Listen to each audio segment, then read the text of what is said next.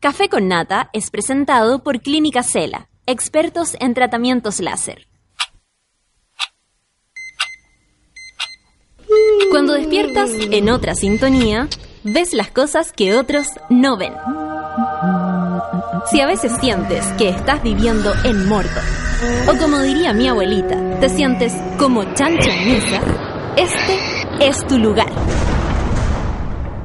Bienvenido al grupo de contención más diverso de la historia. Para entrar, solo debes entregarte a escuchar al resto, participar a tu manera, reírte fuerte y comprometerte para buscar más misioneros para la comunidad. Agarra tu taza y sírvete un buen café con nata. Que ya está aquí nuestra guía espiritual, Natalia Valdebenito.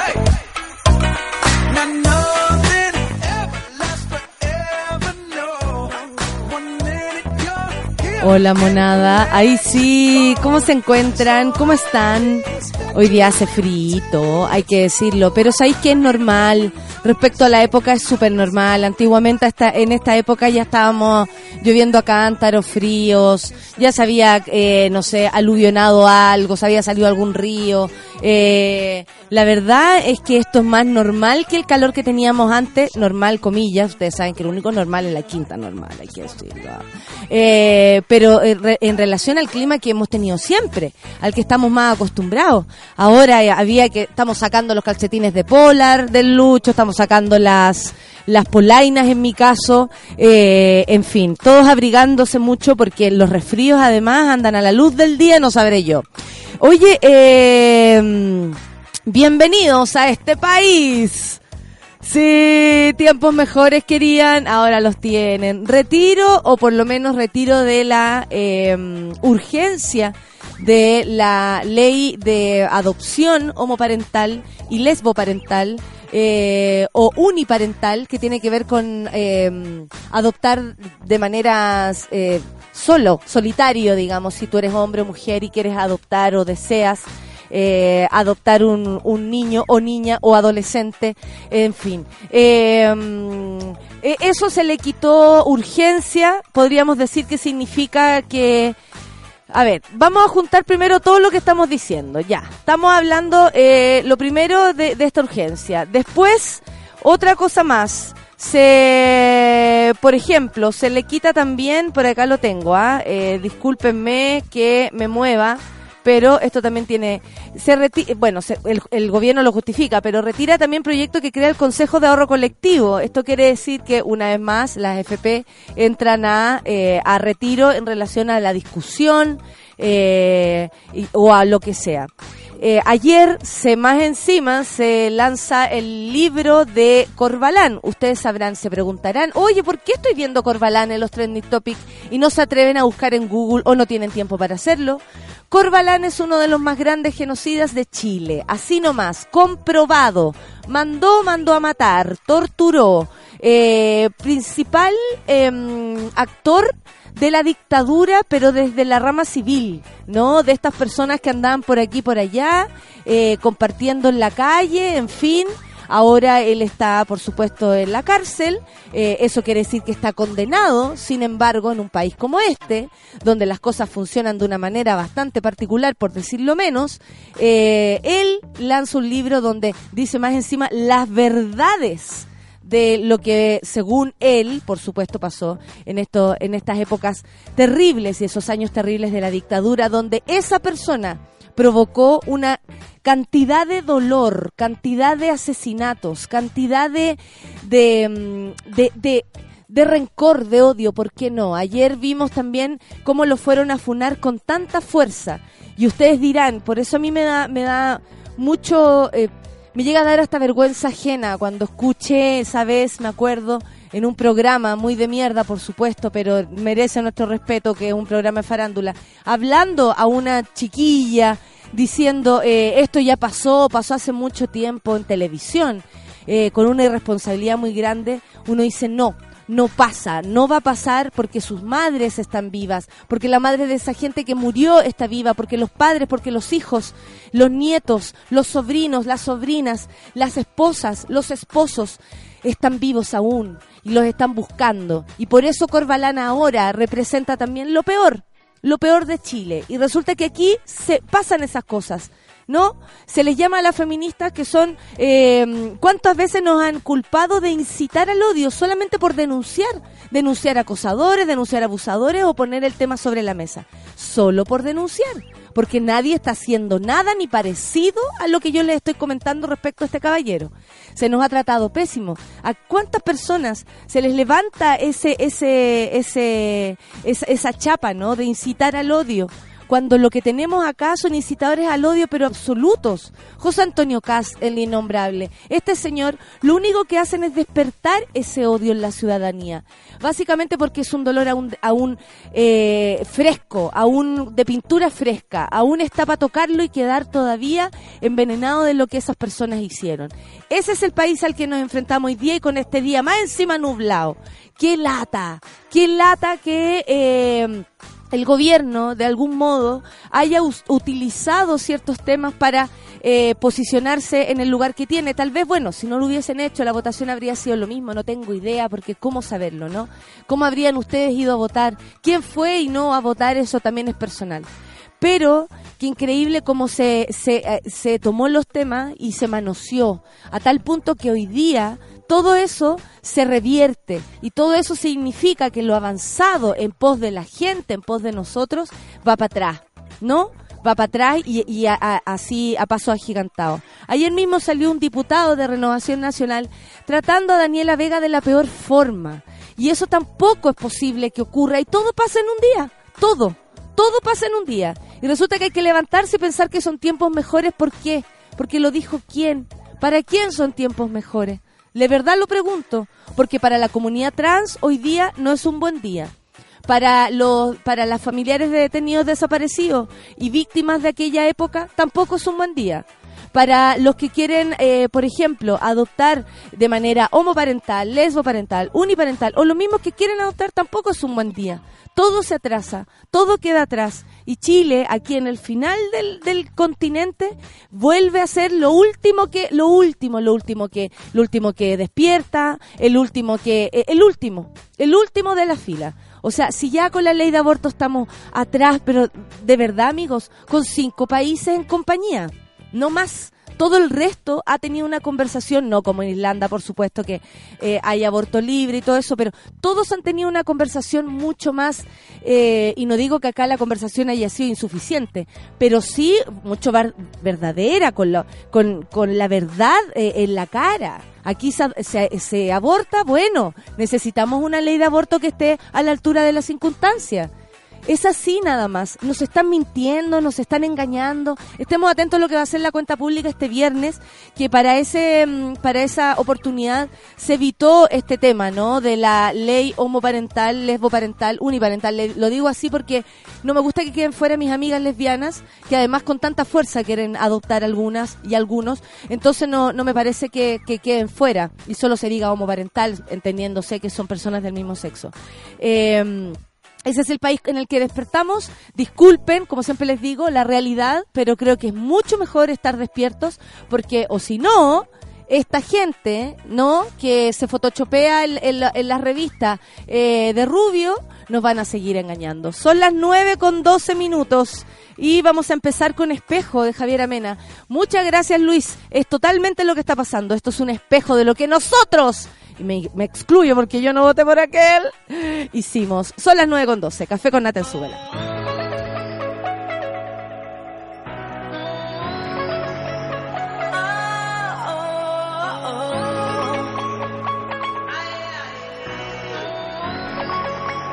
Llegaste a la gran ¿Por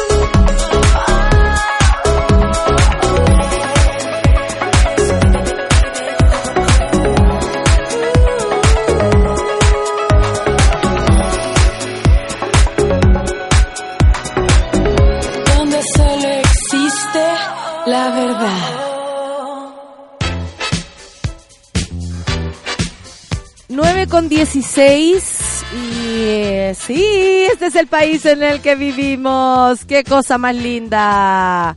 Qué cosa más linda la que nos está pasando. Oye, eh, Sol, te pido que después, cuando ya esté, eh, pero te lo aviso porque para que comentemos lo que lo que lo que tú sabes. Me parece importante seguir con esta con este ejercicio de claridad, ¿no? Que estamos tratando de, de, de, de hacer entre todos. Bueno, eh, el proyecto que crea el Consejo de Ahorro Colectivo, tanto como el proyecto también, eh, o sea, todo, todo esto, todas estas novedades, ¿no? Hay que estar claros. Ayer, el presidente Sebastián Piñera notificó a la Cámara de Diputados el retiro de tramitación del proyecto de reforma constitucional que creaba el Consejo de Ahorro Colectivo. No se, no se, no se asusten con lo que estoy hablando, es importante que aprendamos de todo, ¿no? Que formaba parte de la reforma previsional que impulsó el gobierno de Michelle Bachelet. Esta medida permitiría un incremento en las pensiones actuales de un 20% a través de un incremento del 5% de cotizaciones con cargo al empleador.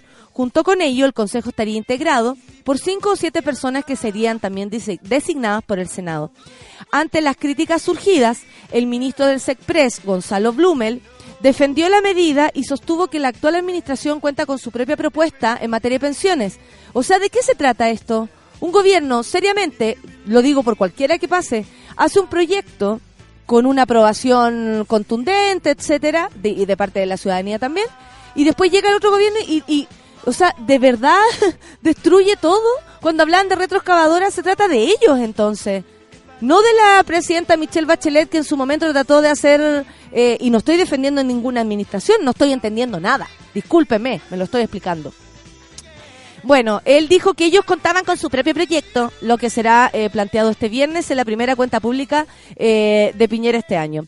Eh, la explicación es bastante sencilla, dice él, porque todo les parece sencillo, ustedes saben, con el poder en las manos. Ocurre, dice, que esta es una reforma constitucional que regulaba una ley que creaba este Consejo de Ahorro Colectivo. La ley que la nueva mayoría rechazó en el mes de enero, por tanto la reforma constitucional en la práctica no tenía mayor sentido, era una reforma que estaba un poquito al aire, según ellos. A lo que agregó como gobierno tenemos una propuesta en materia de pensiones, una propuesta propia en la que triunfó es en la que triunfó en la elección presidencial. Bueno, va, hay que decirle a Gonzalo Blumel, eh, de manera así como apurados, ¿ah? tenemos que informarle a Gonzalo Blumel eh, que bueno, que ni él se esperaba, yo creo, su, su notificación como, como ministro, que ni a pensarlo, ¿no? Una persona, de, verdad, cuando dice el gobierno no tiene que echar mano, tiene que ver con eso, con poner de pronto a personas, y no digo que este señor no esté preparado, pero eh, eh, fue un poco sorpresiva su, desde mi parte, ¿no? Disculpen que ponga mis dudas aquí en la mesa.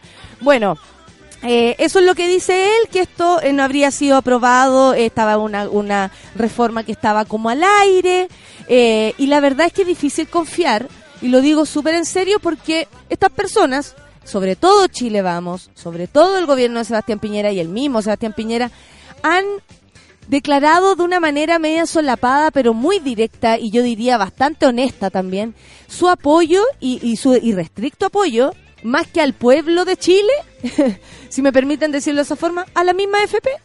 O sea, ¿de qué manera nosotros vamos a creer que un ahorro voluntario, algo que, que nos incluye a todos, algo que más encima e incluye al Estado, va a permitir que nuestras pensiones sean mejores si en todos estos años esto no se ha mejorado? porque por falta de voluntad, por presiones del ambiente económico o porque simplemente esta misma gente está involucrada en los gobiernos porque esta gente se va a meter al servicio público para luego dejar todo armadito, en el caso de que se vote alguna ley, y a quien favorece después, esto a la empresa privada. Esto ya está claro, esto ya se ha hecho. La ley de pesca, un montón de cosas están pasando que de pronto eh, uno dice, oye, espérate, ¿para qué votamos entonces? ¿De qué sirve el Senado, la Cámara de Diputados, si finalmente el gobierno va, a devolver y va, a echar todo al, bote de la basura porque se, según ellos, nosotros votamos para que ellos hicieran estas reformas cuando está claro que en este punto sí que estamos de acuerdo todos y necesitamos un nuevo sistema de previsión. O sea, sí, sí o sí. Y ellos van y retiran el proyecto, fíjate, porque según ellos hay otro mejor que tienen, seguro para apoyar más a la FP. O sea, disculpen, pero e, ese, ese sector no ha hecho no ha hecho nada eh, eh, eh como que no, lo, no indique lo contrario. ¿ah? Eh, yo creo que es importante también pensarlo así.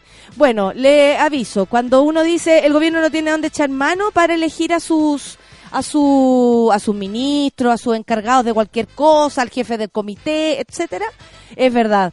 Resulta que en el MinSal habían eh, em, eh, habían ¿cómo se puede decir? Habían anunciado el Servicio de Salud Metropolitano Central eh, asumió, bueno, confirmó que Rodolfo Santander no asumirá la dirección subrogante de la ex posta central.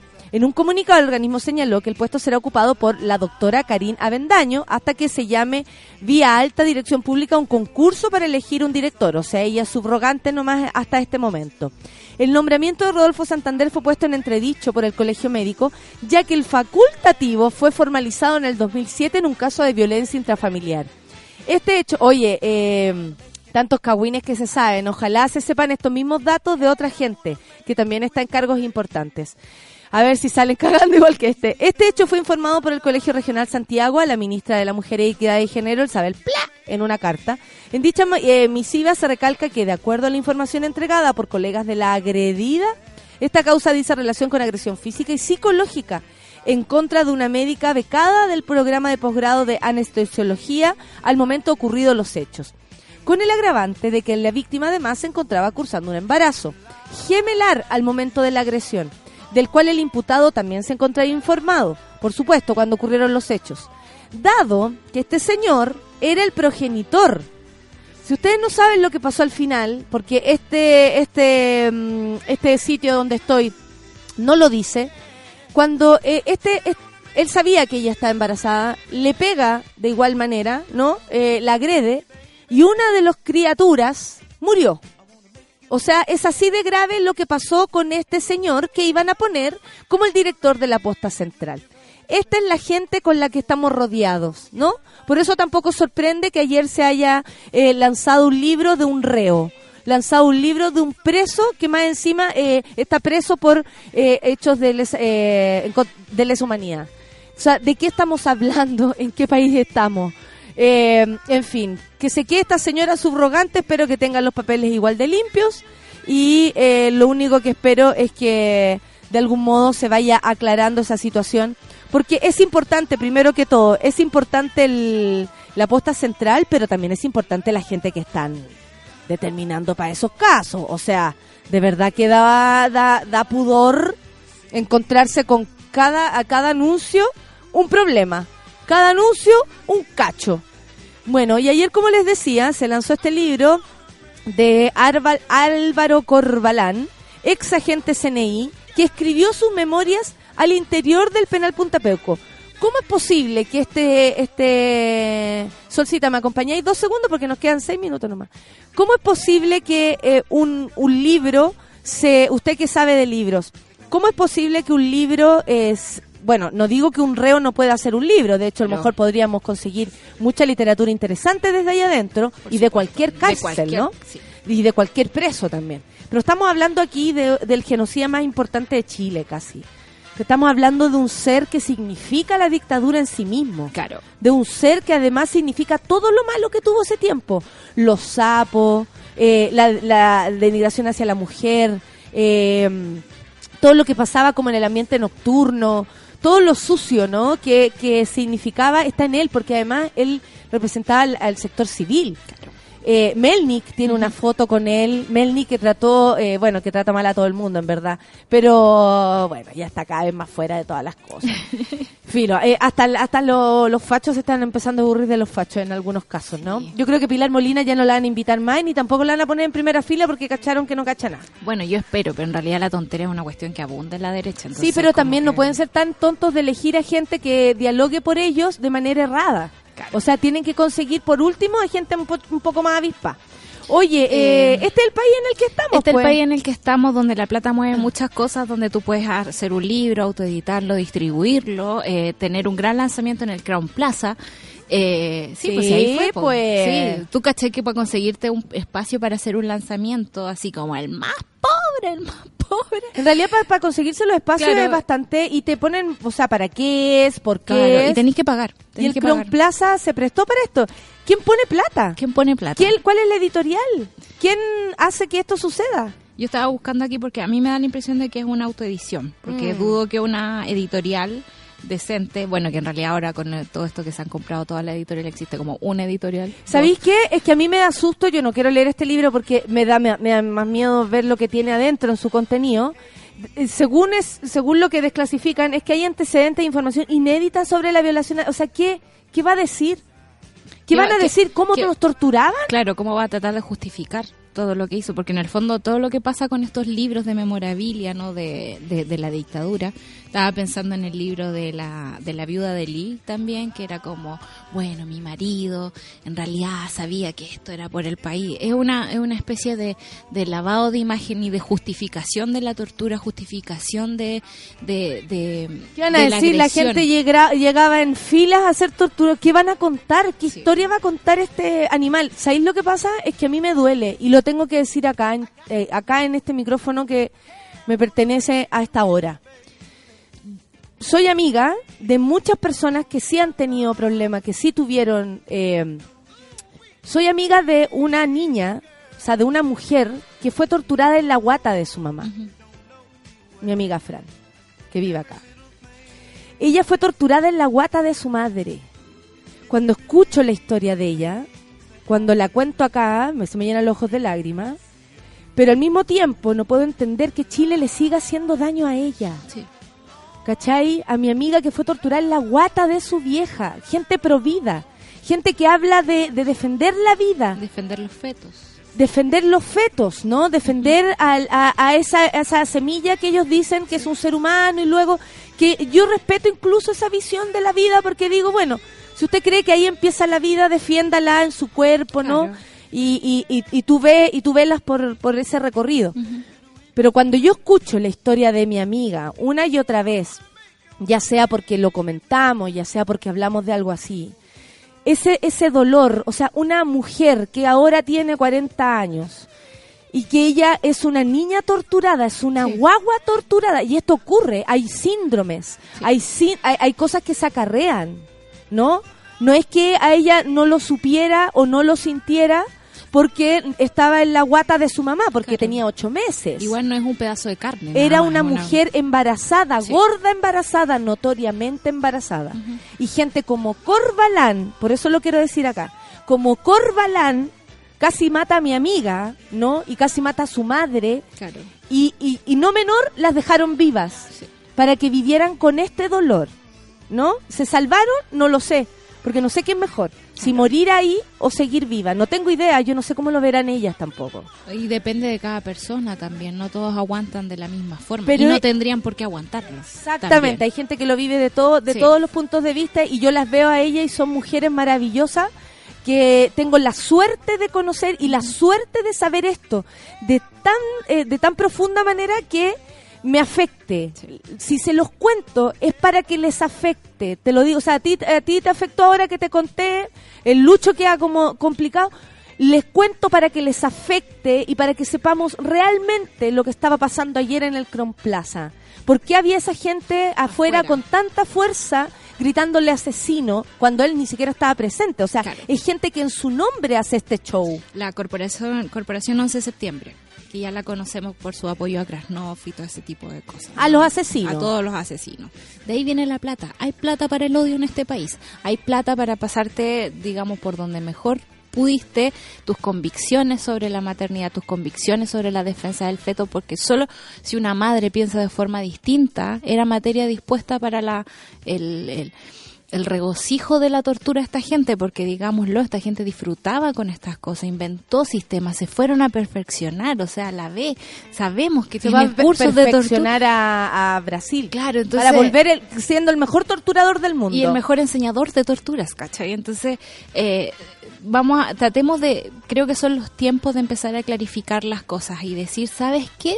En tu discurso hay una contradicción, una contradicción que ha dañado a muchas personas, que le, le jodió la vida a muchas, que otros lograron sobrevivir a pesar de lo que hiciste, pero eso no corresponde. Lo que no correspondía también es que todo eso se hizo con recursos del Estado, o sea, era un Estado que torturaba a esta gente.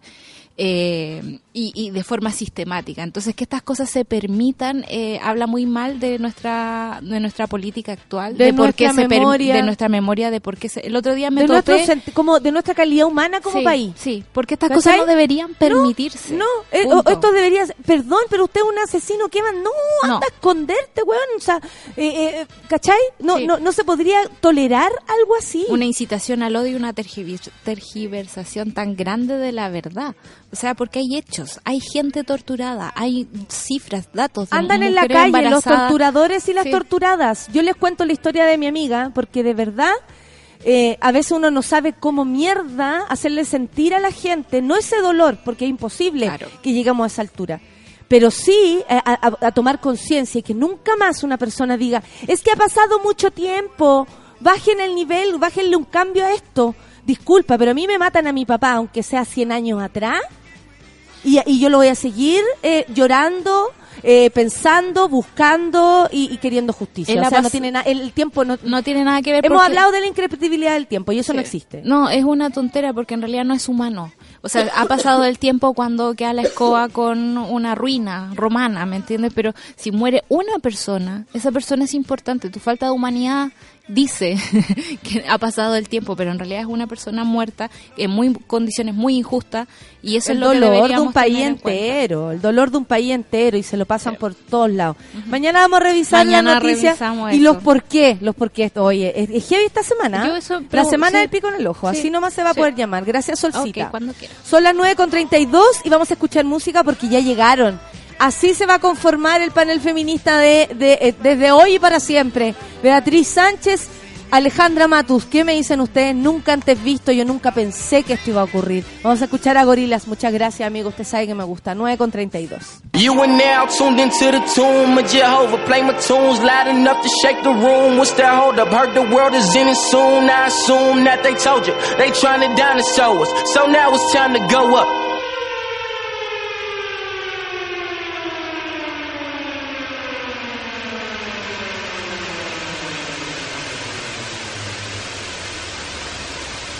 The sky's falling, baby, drop that ass for it crash. The sky's falling, baby, drop that ass for it crash. The sky's falling, baby, drop that ass for it crash. The sky's falling, baby, drop that ass for it crash. The roof is on fire, she wet like Barbara Streisand. Police everywhere, it's like a nigga killed a white man. I just wanna find a baby mama for the night, and so don't be coming round Vince on that veteran shit, on the 911 shit. Need a Mrs. Brown as Missy, I can have some fun with them slave bones, make Greg Jones. Don't stop, bitch, stay focused. They hated on us since days of Moses. Let my people go crazy, them stars falling, don't chase 'em. The sky's falling, baby, drop that ass for it crash. The sky's falling, baby, drop that ass for it crash. The sky's falling, baby, drop that ass for it crash. The sky's falling, baby, drop that ass for it crash. Attack on the right, it's on the line. Tapping it fast, then slipping my mind.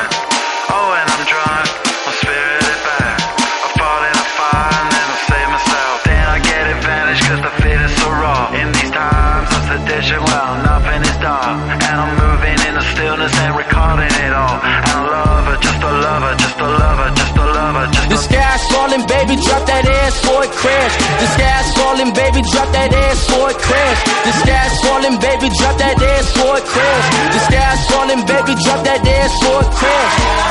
Liberated women sitting in my lap. I'm finna catch your body like I got a gun in bed. I'm finna turn to my partner before dash. Pull up to the pad, wipe my ass with the flag. I'm just playing, baby, this the land of the free. Where you can get a Glock in the gram for the cheap. Where you can live your dreams long as you don't look like me. Be a puppet on a string hanging from a fucking tree.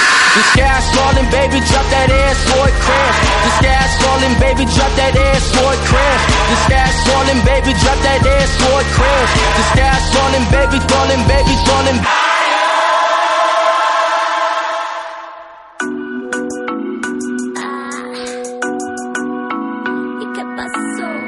Oye, aquí se mueve la cosa. ¿Y qué pasó? Se pregunta Mariel. Bueno, yo le cuento. Estamos en nuestro panel, eh, estreno de panel feminista. ¿Cierto? ¿Cómo estás, Ale? Muy bien. Démosle la Comenzando bienvenida. Démosle la bienvenida a nuestra nueva panelista. Qué honrada nos, nos sentimos. Sí, qué honor, qué Qué honor. honor. ¿Cómo está Beatriz? Bienvenida. Oye, feliz, feliz. Yo haciéndome la invitada incluso. Sí, después vamos a contar la verdad de todo La esto. verdad, la verdad, la Pero verdad. no, yo agradezco, No, pero- imagínate, una mirada... No, y aparte, el periodismo mismo aquí instaladísimo. O sea, y el flamenco. También. El flamenco. O sea, perdón, perdón. Nos unen más cosas no. que Alejandra Matos, perdónennos. ¿En serio las ¿En dos serio? Así es. Sí. Así, es. Así En que Natalia, momento- ya sabes. No somos pudorosas. En cualquier momento, aquí el show inmediatamente. No hay problema. En este tablado. En este- Mira, tenemos el tablado ahí abajo, listo. Estamos listos. Estamos listos, estamos dados. Oye, hay muchas cosas que comentar, pero también tengo que presentar a, a- a mi querida invitada que ya nos encontramos el otro día, toco, toco, toco en el... En el- Ah, sí. casi, casi hacemos la compra juntas. De verdad, nos encontramos en el supermercado. María Paz, ¿cómo te encuentras, María Paz Domínguez? Le voy Bien, a... muy bien. Ya estuvo acá algún día, el, eh, retomamos esta visita, y ella es magíster en políticas educativas y magíster además en gerencia pública de la Universidad de Harvard. ¿Qué tal? O sea, Harvard. Aquí somos las dos las que no hemos pasado por. Estas dos personas, sí. Es verdad, es verdad. Vamos a tener que sentarnos allá. Los no Harvard, acá, las Harvard, las Harvard y los no Harvard. los no Harvard. Cosa Ya, que pero- digan nomás, le hacemos la postulación, las cartas de referencia es y estamos dados. porque Estamos también podemos dados. preguntar cómo viajan a las reuniones de exalumnos, ¿no? Ah, sí. buena. No, yo no he podido ir porque como no trabajo en el Ministerio de Hacienda, no, no tengo caja. Yo, yo sí fui y ayudé a coordinarla. Esa. Y igual. Esa, que- esa, esa de la que estamos ¿Sí? hablando. No, no, no, la, Ah, la- la- otra. la de la escuela donde estudiamos con la Ale. Y fui, y, y- pero yo tuve que pagar mi pasaje y la, la entrada al, a la reunión. Ah, Para que o sea, sí, pues. claro. y aunque pues. estaba en el comité Sí, organizador. claro, yo estaba en el comité organizador y tuve que pagar mi pasaje y los 250 dólares para ser parte del evento. para ser para ser reconocida como alumna. Claro, claro. porque digamos que entre los exalumnos, eh, a- aquí nos parecerá así como, oh, qué honor, un ministro de Hacienda, pero hay presidentes, príncipes, claro. reyes, o sea, no, no, no es una cosa así como que Perfecto, extraordinaria que haya, panel o sea, feminista. ¿qué te O pasa? claro. sea, No, yo, yo tengo que mencionar a un señor que era como, que era compañero tuyo, que era como jefe de la armada griega, ponte tú. Pero le Eh, encantaba, le encantaba bailar, así que se volvía loco bailando. Y yo decía, Se soltaba, se soltaba cuando él- iba a la reu. ba- él bailaba. probablemente solo aquí tiene ese espacio. ¿Cachai? No, Ah, entre sus no. iguales. Exacto. Claro. Entre No sus sé- iguales. No sé si entre sus iguales, pero un espacio donde él no era una autoridad, ¿cachai? Claro. Entonces él podía... Ser un alumno, pues era un alumno, Exacto. claro. Y- y Igual- alumno, Igual que eh, este prín- teníamos un príncipe indonesio Sí. de una isla no sé cuál, pero él tenía todo el tiempo a su servicio guardaespaldas y, y- y no sé qué, pero los guardaespaldas se tenían que quedar como a una cuadra de la De la escuela, escuela. porque él tenía que llegar con blue jean y todo y pasar piola. Ay, qué buena. Claro. Tantas historias Sí. nos podrían un día contar así como Harvard. Abramos la puerta. no, Harvard, sí. No, Eh. claro, y como el hijo del señor chino que a su mamá la procesaron, ponte tú, y yo era compañera de él en un curso, y me escribieron de una revista china. ¿Usted hay algo que nos pueda contar sobre el señor? Y yo le hice forward. ¿Sabe la mail. verdad? Él se llamaba, La verdad. ¿Sabe la verdad de todo? él se llamaba Guagua. ¿En Así se- serio? sí, se llamaba Guagua. Y yo le escribí a Guagua y le dije... Guagua, "Oye, no, me andan sapeando aquí. Guagua. Exacto, ¿Qué ¿quiere- pasa, guagua? Exacto, ¿quieres que conteste algo? Y él me dijo, no, no, no, déjalo así nomás. Pasaban ese tipo de cosas. Oye, qué, O sea, escriben los chinos me daría susto. Sí. Claro, sí, claro. Yo dije, uy, aquí mejor pregunto. Oye, Sí. eh, aprovechándonos que está María Paz y aprovechando que tengo este gran panel, comentemos lo que ha pasado esta semana con los anuncios y retiros de anuncios. Eh, ¿Qué me dicen ustedes con toda esta situación? O, o con o con esta, en algún momento se, cul- se dijo la retroexcavadora a propósito de las reformas y, es- y estamos hablando de un gobierno que de verdad quiere como sacar todo, como no, este proyecto no está tan bien hecho, nosotros tenemos uno mejor, a propósito, por ejemplo, del ahorro. ¿Qué les parece a ustedes que, eh, lo, que, lo que ocurre? ¿Cómo lo ven? Y cómo se promulgó la, la ley de, de educación de- superior. de educación superior sin ninguna Salió ceremonia. solo en el salió diario solo oficial. en el diario oficial. Ah, ¿qué me cuentan de eso? Usted que está más a cargo ahí de, de la educación, ¿está preparada María Paz Domínguez? Ah, hizo la tarea. Va o sea, corriendo por la escalera, se lanzó. O sea, a mí lo que me hace pensar eso es cuánta convicción había cuando estuvieron los votos de la derecha para votar la ley de educación superior. Y sobre la retroexcavadora, yo estaba preparando unas clases ayer y no, es muy difícil encontrar los documentos del Ministerio de Educación, así como las orientaciones para el plan de mejora, para el proyecto educativo, están difíciles de encontrar. Uno se mete a la página y todos los links, la gran mayoría de los links, te llevan a la página de inicio del Ministerio de Educación. O sea, están o sea, vacíos. están vacíos. Entonces, en convivenciaescolar.cl uno busca como eh, material de apoyo para la gestión escolar y te encuentras con puros con puros links que te Falsos. llevan, claro, Claro. que te llevan a la página de inicio del ministerio. ¿Y eso porque se están rehaciendo? Me imagino, pero Esperemos. No, o sea, No, o sea, Estamos esperemos que no. usted. esperemos que no se esperemos estén que rehaciendo no. hoy día. pero parte más. es que yo creo que parte de lo que pasa es que tú no puedes rehacer todo, Sí. ¿no es cierto? Uno Porque uno- además el, eh, eh, está el punto de la legitimidad democrática. El gobierno de Bachelet fue legítimo hasta el último día. Claro. Entonces todos sus actos son legítimos y las leyes que promulgó y los reglamentos que promulgó son legítimos. Entonces, desde el punto de vista de la democracia, institucionalidad democrática, uno se pregunta si es legítimo que después se elija otro gobierno y que no solamente tiene todo el derecho a presentar nuevos proyectos, pero tiene el derecho a, a sacar o borrar los proyectos que se aprobaron o que se presentaron el Claro, uno piensa, es tan sencillo. a mí me parece que como no, sacar digamos. algo como, esto no me gusta, nosotros venimos con una idea nueva. Lo que pasa es que esa es la real retroexcavadora. Esa es la Y que, que a mí, a mí lo que me hace, lo que me hace ruido de todo esto, en general, hay algunas cosas que sabemos y otras que no sabemos. Por ejemplo, lo que cuenta María Paz, esto No es- recién- no estamos enterando. No estamos enterando. Y es que, eh, y, y es- y a propósito de algo que decía eh, Alejandra, que tiene que ver con cómo tú gobiernas democráticamente. Entonces, cuando se ha dicho, y que yo suscribo esa idea, que este gobierno está gobernando por decreto, o sea, lo que no le gusta, que fue eh, votado por ley, lo cambia a través de un reglamento o lo modifica por un reglamento, que eso es saltarse la vía democrática y aplicar su ideología en estos otros o sea, eh, eso es mucho, reglamentos. muy Esa es una real- un, esa es un una paso real de la democracia, Bueno, digamos. o sea, si vamos a la historia, ese es uno de los argumentos por los cuales la derecha justificó el golpe de Estado contra Salvador Allende. Haber eh, eh, eh, dictado políticas por reglamento Exacto. o en algunos casos cambiar un ministro, un ministro que estaba eh, cuestionado en un lado y ponerlo en otro ministerio. Esas fueron las razones que justificaron el golpe de Estado porque se dijo que con eso se había quebrantado la institucionalidad democrática y ahora se hace como que estamos tomando té y... y- Ah. Oye, aquí hay una indicación, o- hay un oye, cambio. Oye, Epa, hagamos este reglamento. Claro, claro. oye, ¿por qué no nos juntamos? hagamos que no nos juntemos y sacamos este, este reglamento. que- porque además es, es bien interesante saberlo. Uno se va acercando a la forma en que se hacen las leyes de a poco. No es muy fácil entender todos los procedimientos dentro del Congreso, que tienen sus formas, en fin. Porque una cosa es la ley, es lo que esté dentro de la ley, y otra es cómo la ley se baja. Baja, claro. Pues cómo se aplica. Y ahí muchas veces entran los reglamentos, y eso es más bien algo eh, que se hace a través de los ministerios, no directamente en el Congreso.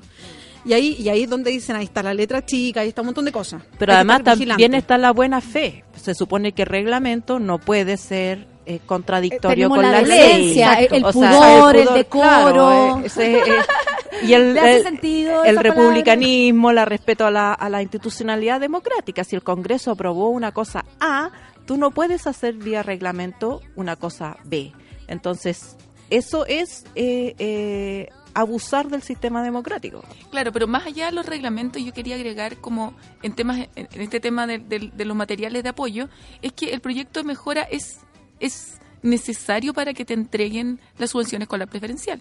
Entonces, dejar, dejar sin apoyo a los directores para elaborar estos materiales es súper grave, que no es un reglamento y que tú puedes revisar los materiales, lo que pasa es que nos puedes dejarlos todos abajo sin, sin acceso a ese apoyo. Entonces yo estoy buscando y de repente me salen en la búsqueda, de repente no, los estoy guardando para subirlos a la web. Pero eso, para que eso es estudiantes muy la grave, es muy grave Es porque se- es, como- es dejar más encima la célula de, de la importancia de la educación eh, como olvidada, como da lo mismo dos días, un día. Estamos acá con una experta con que tiene más encima su librito abierto que yo siempre quiero saber Y sus la- notitas, lo que y sus tienen notitas. anotado.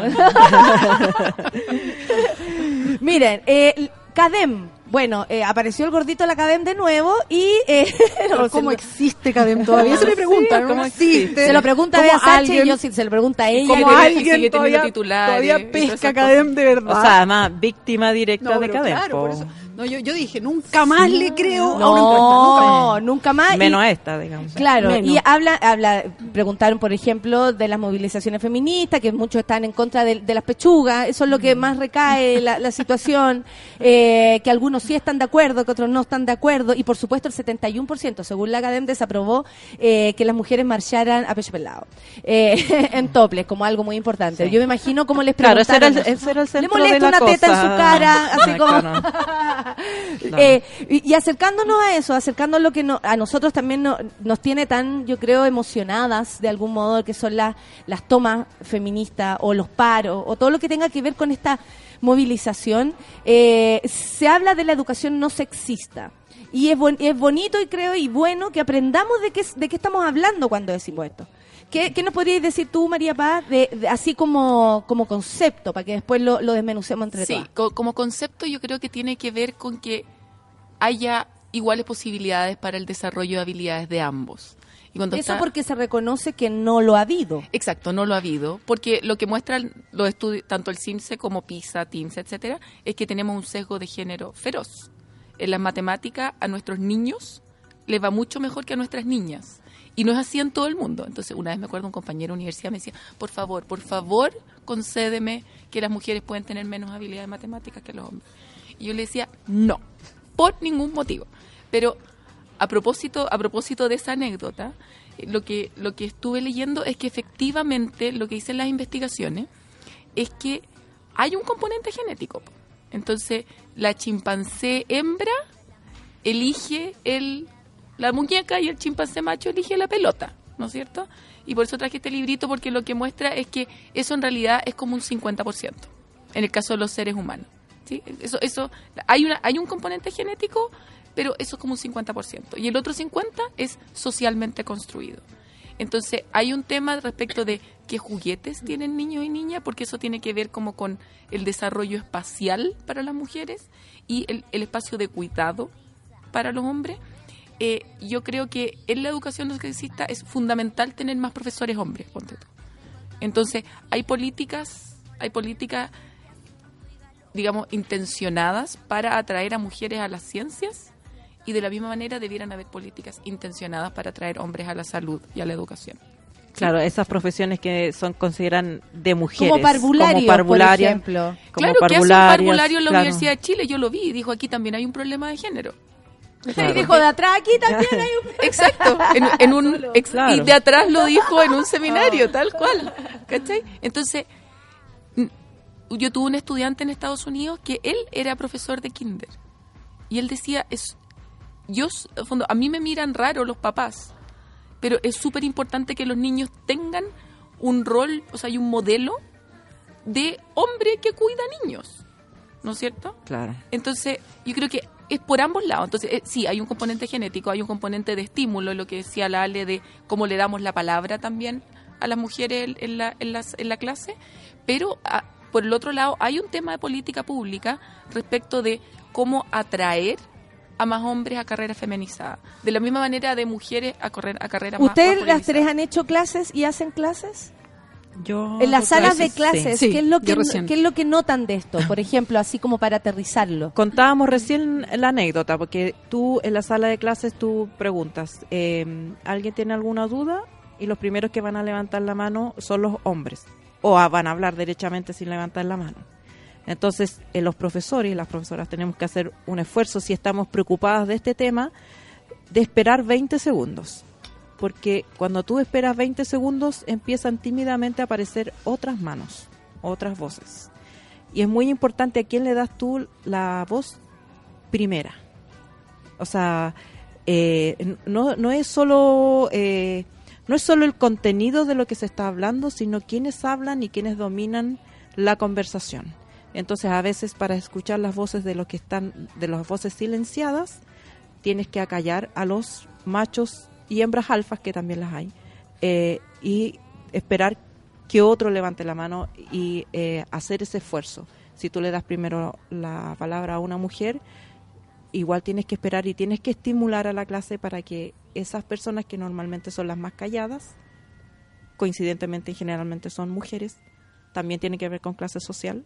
Las personas de cierta clase social también tienden a ser más calladas. Y ahí entra hombres y, Y en- mujeres. Y ahí entra Sí, hombres claro. y mujeres. Entonces, eh, no es solamente lo que enseñas, sino que cómo eh, manejas la clase. Y yo estoy hablando de clases universitarias. Me imagino eh, eh, las clases de en, en, en las escuelas, donde todavía todo es mucho más sensible. No, y, y- o donde menos prejuicios y juicios hay al respecto. Claro, donde las Donde yo niñas- me veo igual a mi compañero, total, crecimos O juntos. sea, me los niños eso, no vienen, con claro, mi amigo. Los niños no vienen Entonces con el sesgo, pero tú se lo Claro. empiezas a, a instalar Exacto. cuando a la niña no la dejas hablar eh, de, de ciencias o, o de números. Y, O cuando la sacas eh, de la eh, cuando- competencia, claro. por ejemplo, y a las chicas las ponen como a, a ser árbitro. O- Hasta eso hace que tú te pongáis desde otros lados. También no en, los- en los, mueva, por ejemplo, en los no trabajos de grupo, ¿quién va a tomar notas? Claro, la secretaria. las- ¿Quién va a ser de secretaria? En las ¿Quién va a saber? La, la lista la de curso, la directiva, Claro. Era así. la directiva de los cursos. Las directivas de La los cursos. secretaria siempre mujer. Siempre mujer. La tesorera la también. tesor- Bueno, pero ¿Cuál es tu experiencia, Bea? yo estoy aprendiendo acá con las alematus, porque yo no, no, no había, nunca había tenido eso en la cabeza que efectivamente los que inmediatamente levantan la mano o hablan Sin eh, siguiendo, pedirlo, sin, sin seguir de alguna manera como la regla establecida, sino que hablan nomás como para participar, que está bien, y habitualmente las mujeres sí levantan la mano. Ellas piden, o sea, están ceñidas en, en- como en, en la regla.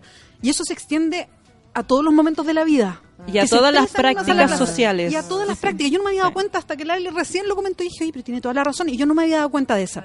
Lo que sí mm, yo entendía es que hay gente que habla mucho menos. Y por lo menos el- donde yo tengo la experiencia son más mujeres las que hablan menos. Lo que yo hago como ejercicio es hacerlos hablar a todos y a todas. Como algo obligatorio. ¿sí? ¿Saben qué? Ahora quiero opinión, pero de todas. Y empiezo uno por uno.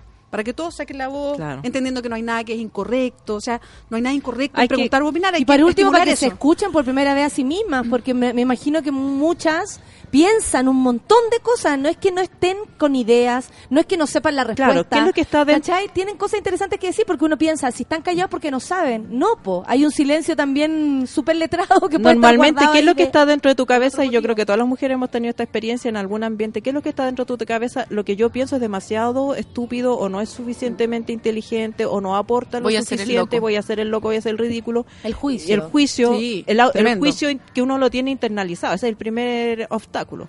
Y luego, si la persona habla y hay una mofa del profesor o hay una mofa de los compañeros y el profesor lo permite, entonces esa persona no habla nunca más. Sí, eso hay que ser súper Entonces, delicado. ese- delicado, sí, eso se llama el, el- el ambiente contenedor. Tú como, como profesor o como la persona que está, digamos, eh, generando el, el ambiente, tú también tienes que contener y ser generar esa, esas reglas. Aquí nadie se, bu- no hay opiniones tontas, Mm. aquí no hay, eh, digamos, nadie se burla de nadie. Todas las Pero opiniones... eso es cambiar así como el cómo nos hemos tratado, porque generalmente los profesores, o sea, yo sé que a lo mejor la escuela de teatro no entra en estas categorías porque el maltrato iba para todos por igual. Eh, en serio, o sea, a ti te Claro. salía algo mal o yo lo vi a compañeras y compañeros, no tiene que ver con el sexo, donde muchas personas, como, bueno, andate a hacer cerámica en frío, yo que tú soy profesor de educación física, o sea, la crítica constante, ¿no? Como esta cuestión como de, de, de estar expuesto también. tremenda. Es Bueno, tremenda cuando uno, tremendo. cuando uno pero está estudiando. lo que pasa es que bueno yo lo he visto eso en los talleres de literatura que, que Ahí- eh, ahí se que tuve por- por una las ideas, tuve una la- profesora eh, eh, que ella ponía la siguiente regla lo que vamos a criticar es la obra no a la persona entonces Ah, el autor si yo alguien lee algo entonces yo estoy en esa misma mesa y digo yo pienso que el autor no logró bien esto logró bien y siempre la crítica tiene que incorporar los puntos buenos y los puntos malos nunca la crítica es este no sabe escribir o esta persona es tonta o- eh, eh, que es que es lamentablemente como tú dices una práctica no solo de la educación chilena en de todos los personas, ámbitos en eh, general, no, y lo veíamos el otro día caso extremo gendarmería eh, realmente tú necesitas ser torturado para hacer aprender la- las dificultades o la rudeza del oficio y es una es una pregunta que yo creo que tenemos que resolver porque en muchos oficios no es que en teatro es que para que tú sepas Para que estés ah, preparado para, para que la te crítica, temples para que te sí, temples tienes sí. que soportar ¿Es Mi así? primer año era ¿Qué el dice año la de educadora? la humillación. El año de la humillación, primer Sí, año. yo quería sumar a eso que yo creo que de verdad el desafío acá está en cómo construimos un masculino distinto. ¿En qué se entiende Porque por ser como hombre? que la pega como que le toca hacer, eh, como a la mujer, a la mujer sobreponerse a su vergüenza, a la mujer sobreponerse a ese sesgo de, Entonces, de cuando, años. cuando el presidente habla de nuestras mujeres, todo su discurso es en torno a la mujer y sus problemas y cómo la incorporamos en el espacio laboral, etcétera. Y yo creo que aquí el desafío cultural de verdad es cómo construimos un masculino distinto. Porque si hay ejemplo, lo que sea la es súper cierto, pero en escuela de teatro, pero previo, en, en colegios.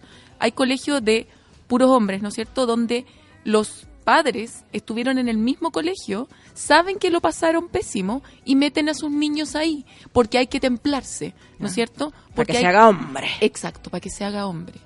Entonces, yo, yo tengo gente que trabaja en este tipo de colegio y donde los niños lo están pasando mal, le plantean esto a los papás, sabéis que este, eh, se siente un poco solo, necesita un poquito de apoyo, y los mismos padres dicen, no, no, no, porque así es la vida, él tiene que ir construyéndose como hombre.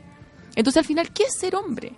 Es jugar a la pelota y hacerte así como, y pegarte como fuerte, ¿no es cierto? Claro, es usar el cuerpo para... y ser y ser rudo y no tener Y no sentimiento llorar. y no poder llorar eso es ser hombre así vamos a construir y me acuerdo súper chica todo el curso un cabro que no sé creo que me pegó y todo el curso mariquita pere que le pega a las mujeres. Está bien no me debería haber pegado pero todo el curso cuestionando su ma- masculinidad por eso.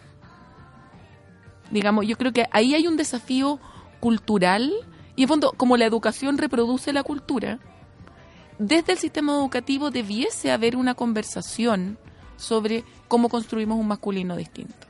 un masculino que puede cuidar guaguas sin que se le que, que- sin que le pase nada digamos sin que Que se puede poner una polera poner- rosada, claro, que, puede que- que llorar. podamos compartir las tareas que antes eran exclusivamente de mujeres Yo quería preguntarle también a María Paz, ¿cómo, cómo se aterriza este tema? ¿Cómo lo sacamos de eh, la conversación universitaria, la conversación un poco más de especialistas en educación, por ejemplo? ¿Y cómo lo Como de la teoría, claro, de la teoría cómo lo pasamos a la práctica. A la práctica, porque eso se sigue repitiendo. O sea, a mí me da la impresión de repente que estamos todas muy pendientes, un, un grupo muy pendiente de este tema. Hablamos de feminismo, cuando todavía no se entiende bien que hablamos por feminismo, todavía no se entiende bien efectivamente los desafíos hoy día para mujeres, para hombres principalmente, como qué significa un cambio cultural. O sea, quiero, quiero aterrizarlo bien, porque creo que, eh, por ejemplo, yo leí ayer que había un hashtag bien bonito en, en la noche, no sé si lo vieron, que era todas para todas y, y me pareció muy bonito porque era desde las mismas chiquillas de la universidad hoy día estaban como buscando salir de la universidad para instalarse en las casas en una conversación mucho más doméstica, porque finalmente esto es súper doméstico, es como se educa a los hijos y a las hijas, o sea, Sí. una cuestión muy de casa. Entonces, ¿cómo entrar en una casa donde siempre se han ido reproduciendo estas formas, entendiendo que son las correctas? Y, y, a ver, yo tengo tres hombres, hijos, y yo soy, y yo generalmente me estoy yo misma cuestionando cu- cuando de repente empiezo a repetir ciertas cosas que no debería, de mis propias casas, en fin, de mis padres, de mis abuelos, en fin. Entonces, ¿cómo podemos llevar esta conversación, que es súper interesante, eh, para ir cambiando culturalmente, cuando en las casas se sigue repitiendo porque es como lo correcto? Sí, es parte del dilema, ¿no es cierto? Es parte del dilema porque en, en la escuela tienes un conjunto de adultos imperfectos que, que, vivieron en otro contexto histórico, que tienen, que tienen una escala de valores de su contexto histórico, y quieres que esos adultos imperfectos formen a una generación nueva y distinta, ¿no es cierto? Es es como el súper desafío complicado. gigante. Ese es el dilema toma. y yo creo que esa es la Cuando de oportunidad. pronto son los seres como los nuevos ejes de la, de la casa los que van transformando estos adultos, es como que viene al revés. A veces viene al revés. O sea, en está mi casa fue al sucediendo al revés. revés. claro. Y esa, y esa es la oportunidad de este movimiento. Y por eso yo lamenté mucho que el presidente no mencionara a los hombres en su, en su discurso.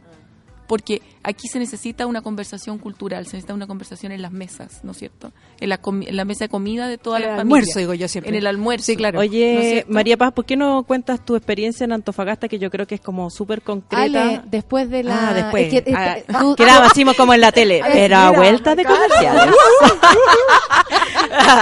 ¡Chan! la experiencia en Antofagasta, yo me estoy imaginando un montón de en cosas. Antofagasta. ¡Qué No, no, heavy! puerta No nos deje, no nos deje. Siga con nosotros. Vamos a escuchar Momentario Amanecer con este gran panel feminista este miércoles maravilloso, Café con Atenzuela.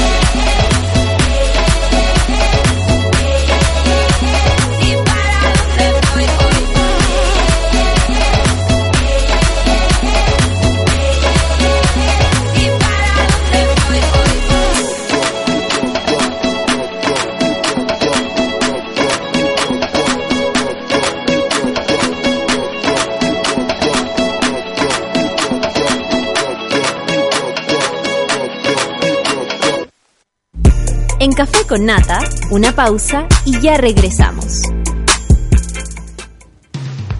Hoy en Sube la Radio. Tómate un break al mediodía y engaña la tripa junto a Isidora Ursúa y Eleonora Aldea. Porque en Caseritas conversamos, echamos la talla y planeamos un mundo mejor. Siempre con amor. Caseritas, de lunes a viernes al mediodía en Sube la Radio. En otra sintonía.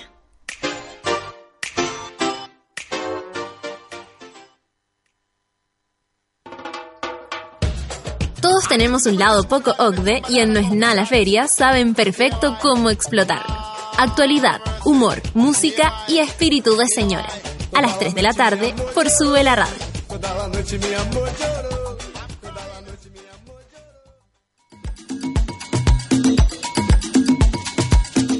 A las 4 y media de la tarde, Fabricio Copano te ayuda a lidiar con ciertas emociones y administrar las paradojas de la vida. Escucha FOMO, Fear of Missing Out, solo por Sube la Radio.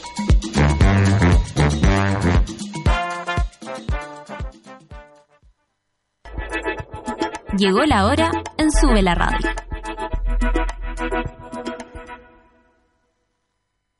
Diez de la mañana, con cinco minutos. ¿Has calculado la cantidad de tiempo y dinero que gastas al año depilándote?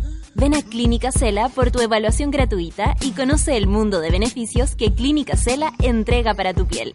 www.cela.cl Clínica Cela, 12 años de experiencia en tratamientos láser.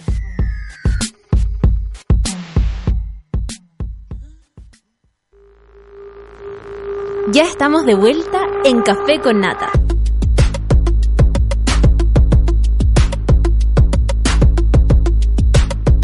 ¿Aún no conoce la tecnología que permite que te depiles una vez cada seis semanas renovando tu piel? ¿Ah? Obteniendo además esa piel saludable y exquisitamente suave, www.cela.cl y conoce los exclusivos beneficios del láser Alexandrita. ¿Qué tal? Clínica Cela eh, tiene para ti eso y más. Un beso a todas las chicas y chicos de Clínica Cela.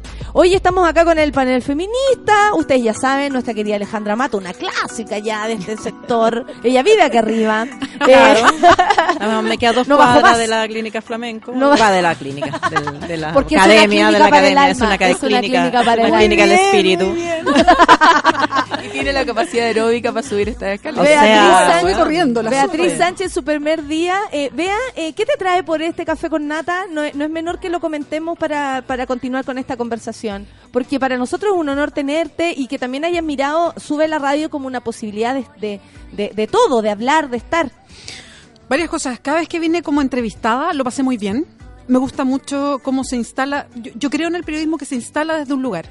O sea, esto de la neutralidad, la objetividad, que algunos todavía creen que es parte del periodismo, no existe. A mí lo que me parece más honesto es decir, mira, yo hablo desde este lugar, desde aquí opino, desde aquí construyo mi realidad y la discuto con la persona que está escuchando. Las personas que escuchan, lo que yo me encontré en la calle es que la gente no es tonta, sino que Ah, eh, claro. hoy día mira y dice, me gusta esto, no, discute contigo, otras cosas te encuentra razón, en fin. Y me parece que eso es, es muy poderoso, que es algo que pasa acá. Y mm, entonces yo ahí me hice la invitada, la verdad. Nata, ¿tú no quieres invitarme, pero así como todos los miércoles? así como que no Así quiere la cosa. Así, para ¿no? partir. Como para partir, pero una cosa así como tuya. Como, que Como se te ocurrió a ti. Oye, una amiga conocida. Entonces, y me parece eh, súper potente que haya una, un panel feminista. Eh, y que se ocupe la palabra feminismo. O sea, yo tengo la experiencia por lo de la candidatura de hablar de feminismo es un tema dentro de los equipos, así como, oye, ¿por qué no hablamos mejor de las mujeres y no de feminismo? Ah, ¿por qué no? Exactamente. Ah, pongámosle un frenacito, exactamente. Entonces, y fue como, no, feminismo. Hagámoslo tal cual, vamos, vamos como a esa a ese debate. Entonces me parece súper, me, me pareció súper potente y algo que me encantó y yo lo quiero instalar como, como parte de la conversación y que para mí son esto- estas señales de que son cambios cambios de época, si tú quieres, a lo mejor suena muy grandilocuente, pero cambios de mirada o cuando se instala una, un debate cultural más profundo, que es que me sorprendió mucho que la primera vez que habla la chiquilla que motiva, que denunció el caso de la Universidad de Chile en contra del profesor Carlos Carmona, y que no se sabía bien quién, quién era, de poco se supo su nombre, en fin. Y la primera vez que habla lo hizo en este programa. Y cuando tú ves a una persona que está como en el ojo del huracán y yo pienso en ella po- pobre por lo que significa esta exposición pública brutal, que no lo haga, no sé, en Televisión Nacional, que vaya cuerpo a CNN, Mercurio. el cuerpo de reportaje del Mercurio, la revista El Sábado, no sé, en, en- en todas estas eh, publicaciones que llevan la noticia, ¿no?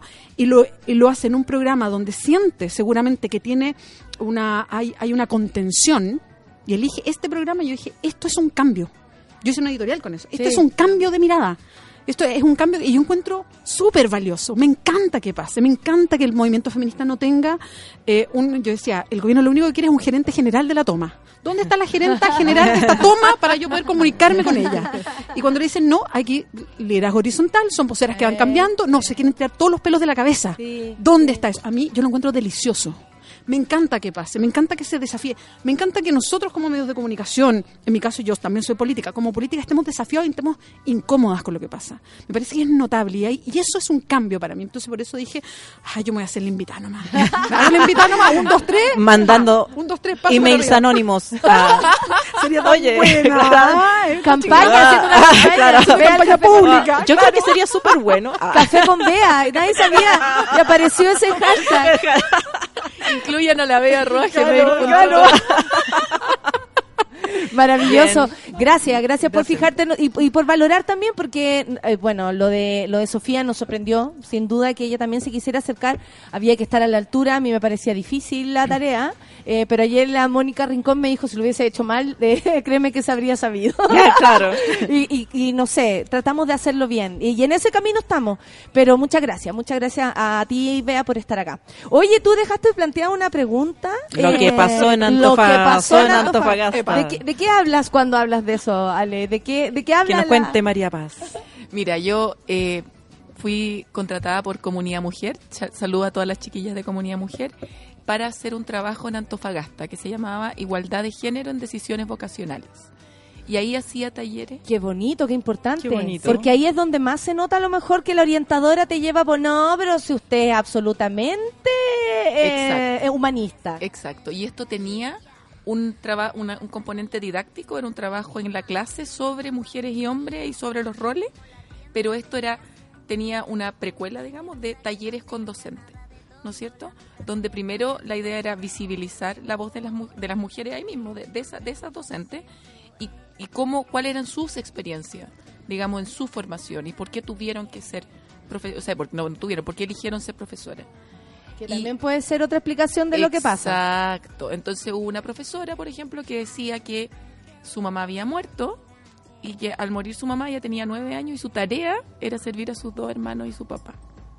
Entonces que ella en un momento se revela y decide, como era, era de una localidad más rural, decide irse a Antofagasta con una tía para poder estudiar y que estudia pedagogía para apoyar a otras mujeres. ¿No es cierto? Entonces empiezan a salir ese tipo de historia, como también sale la historia del profesor que dice, yo quise, siempre quise ser profesor y tuve que hacer el servicio militar. Yo no quería hacer el servicio militar y lo tuve que hacer.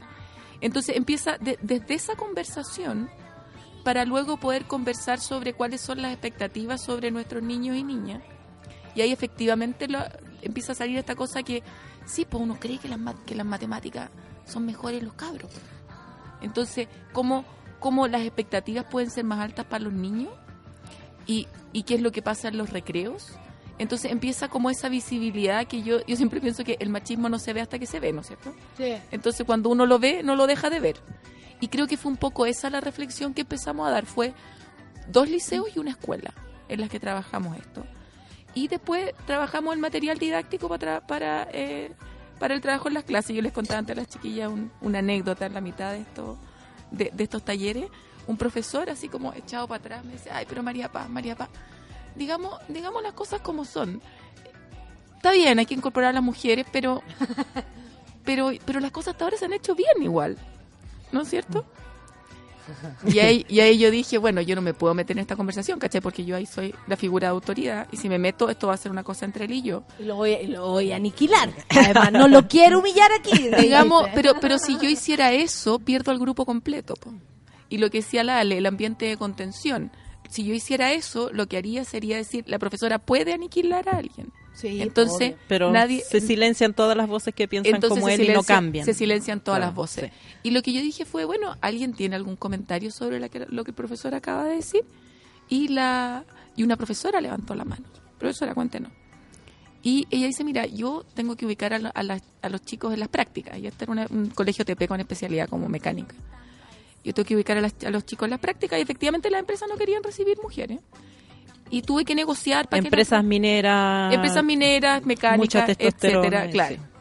Aparte que tú sabes que la mina se pone celosa si entra una mujer. Digamos, son ese Ese tipo, que- ese, ese, ese es el tipo como de, de, mi- de mitología con la El que- mar, el mar tampoco Claro. resiste que hay una mujer, Sí. no, no les va mal a los hombres. Claro, no y se puede toda ver esa una mujer mitología, ahí. Exacto, hay toda una mitología dando vuelta que si bien se ha ido derrumbando, es mitología igual.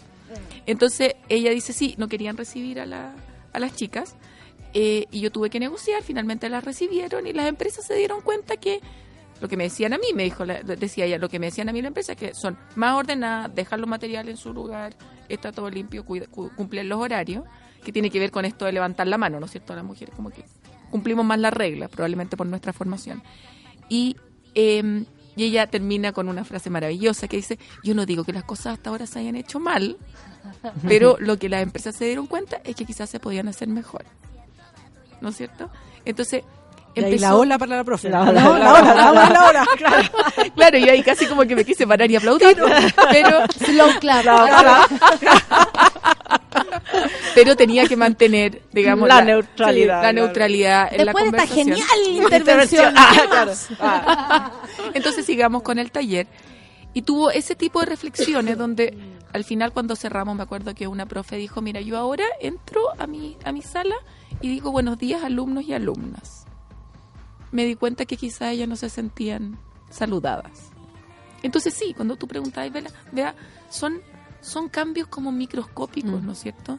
Pero nuevamente... Pero estamos- esos son los que van a generar el cambio global, porque en- eh, también pasa mucho con, eh, con, digamos, a través de la historia uno puede ver distintas causas, la igualdad eh, eh, eh, social, Voto. por ejemplo, la igualdad social, que es un tema. Eh, entonces, puede haber mucha gente hablando y escribiendo a la causa, pero después llega a la casa y si es hombre, eh, eh, eh, se saca las pantuflas y la mujer la tiene que servir, o, o- o, digamos, o empieza a. o tiene eh, una persona que trabaja en su casa y no la mira y no habla con ella y no se entera de su historia y dice es como parte de mi familia entonces son si no se hace el cambio ahí digamos todo lo demás es discurso y es una moda y puede venir y pasar y no quedar nada digamos. Entonces yo creo que en ese espacio, eh, eh, eh, por eso es súper importante, yo creo que tengamos esta conversación, que baje del concepto intelectual o académico y lo pongamos ahí donde, donde nos duele a todos, porque todos vivimos en esta sociedad y todos de alguna manera chocamos. Aparte que también hay una claro. resistencia de parte de, eh, como, como tú decías ahí al principio, cómo, cómo no le hacen una alusión a los hombres, así como, bueno, y nosotros también, pongamos altura, no sé, algo, alguna algún nombramiento a aquello o a alguna autocrítica, porque también hay una resistencia, así como ese profesor pensaba que todo estaba funcionando más o menos bien hasta, hasta altura, porque, oye, la tecnología, oye, si tenemos los aviones no se caen, oye, ¿cachai? Así como lo hemos logrado, todo funciona, ¿cuál es el problema? No te entiendo. Esto tiene que ver también con la calidad humana, es como... eh, y con los derechos. Sí, po, con los derechos... Porque yo siempre, eh, digo, hemos tenido esta discusión. No importa si las cosas, las mujeres las van a hacer mejor o peor.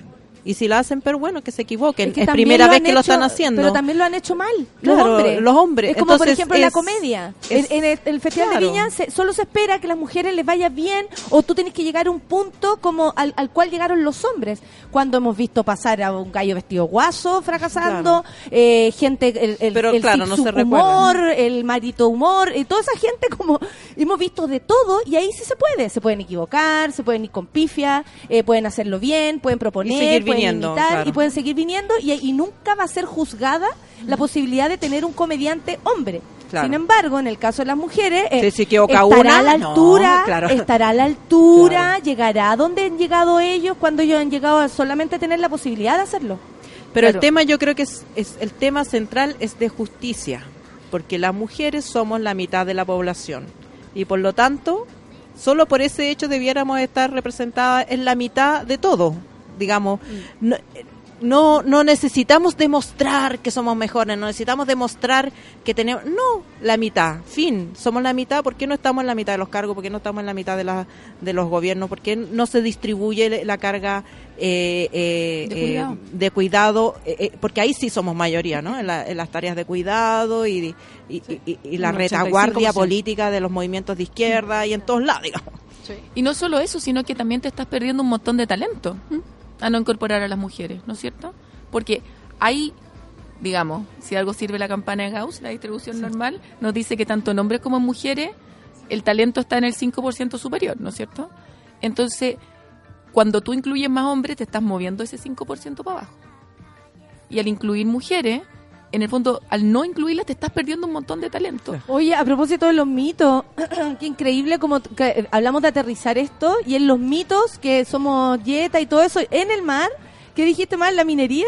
Sí. Acá en la agricultura existe el mito de una mujer no puede entrar al, al huer- al huerto en el que se cultive sandía porque su entrada podría provocar la pérdida de la producción y, y aborto flora- floral.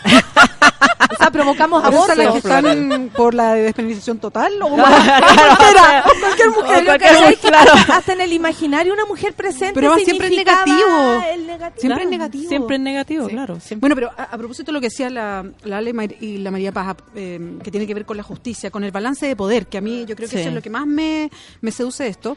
Yo entiendo perfectamente la posición de ese profe, cuando dice, oye, pero si todo ha funcionado bien hasta el momento, claro, porque ha funcionado bien para ellos. Entonces, ese es el desafío. Que hoy día eh, los hombres miran con distancia. Hay algunos que, que quieren, que no, no saben muy bien cómo entrar al tema, pero están súper convencidos de que son feministas y que quieren una sociedad distinta. Eh, y yo les decía, bueno, eh, lamentablemente igual esto les va a provocar incomodidad y tiene que provocarles incomodidad porque en el fondo es perder el poder que se tiene. Hoy día las reglas, como para tenerlo así como bien en sencillo, las reglas las ponen hombres. En todas las áreas. En las ponen hombres porque ahí están. En los directorios de empresas, si hablamos de la- de- del, del sector privado, en los ministerios, hoy día, si hablamos del sector público, en el Parlamento, que son los que hacen las leyes, eh, vamos a las cortes también, cuántos jueces, cuántas fiscales, Y cuando, la regla, y cuando la regla la quieren poner las mujeres, como en el movimiento feminista, todo el mundo se descoloca. todo se descoloca, ¿No no está, no está la gerenta general, como yo decía, la toma. Entonces, eh, aquí el, el balance de poder es un tema. Entonces, es normal que los hombres, en este caso, y aquí no tiene que ver con que uno está en contra de los hombres, sino que es normal que los hombres hagan esa reflexión de, yo no quiero cambiar esto porque les favorece. Si eso pasa en el fondo, por eso está esa resistencia a decir, oye, pero si todo ha funcionado tan bien, sí, para ustedes, para ustedes ha funcionado muy bien. Eh, Claro. y ahí y es y a dar vuelta a eso en la cabeza de hombres y mujeres es complejo. Y yo creo que ese es el punto, porque ahí es cuando el eslogan deja de ser eslogan y empezamos a hablar en serio, ¿no? Cuando si se trata de, de, eh, de que los hombres no tengan miedo a ponerse una camisa rosada, bueno, ya, estético. Pero cuando se trata de cómo el hombre se va a construir de nuevo y cómo va a funcionar en la nueva sociedad, cómo nos vamos a relacionar y qué espacios voy a tener que dejar y que, y, y que eh, en, a lo mejor voy a, eh, voy a poder y voy a tener que en algunos periodos quedarme en la casa yo cuidando a los niños eh, y en otros periodos voy a salir a trabajar o vamos a distribuir mejor la carga. O que esa Entonces, distribución de carga miedo, no, claro. no, no tenga el concepto Claro, de porque quién hombre, lo mujer, tiene claro. que hacer y quién no. Es quien puede en ese minuto ¿Cómo nos ponemos de acuerdo? O sea, tenemos una ¿Cachai? tarea conjunta, ¿cómo la resolvemos? Porque también puede ser que el gallo Sí. esté desocupado, pero asuma que ella es la que lo tiene que hacer porque además lo hace mejor. Entendido Claro. como que la mujer y cuida todo esto, y todo esto al es crío mito. No es que la mujer es multitasking. Por naturaleza, la mujer puede hacer mil cosas. Falso. Podemos, tenemos que hacerlas. No es que podamos. Los hombres también pueden si quieren. Pero hemos construido esa idea de que el hombre solo se puede dedicar a una cosa. Pensar, por supuesto, pensar. Tener eh, opinión, tener escribir opinión, columnas. Claro, el hombre puede. La mujer tiene que hacer 200 mil cosas. Entonces, e- el miedo, el miedo, el, y, y que y yo creo que también es un punto en el que hay que pensar porque ahí es donde se provoca la resistencia y también es el punto donde se provoca la violencia. Porque el miedo a perder un privilegio normalmente, o ha pasado a través de la historia, también se transforma en violencia. Y eh, yo creo que es un tema eh, Esa eh, amenaza es para un ellos, tema político sí. que del cual uno tiene que hacerse cargo porque es cómo bajamos ese miedo, cómo, cómo nos hacemos cargo del miedo a perder eh, el privilegio, como dice la Bea. Yo ahí quiero agregar sobre, quiero, quiero volver a la construcción del masculino, ¿no es cierto? Hay un libro que se llama Secretos Profundos, que no sé si está traducido, que es una investigadora que sigue diadas de hombres, ¿no es cierto? Amigos hombres, desde los cinco años en el colegio hasta la adolescencia.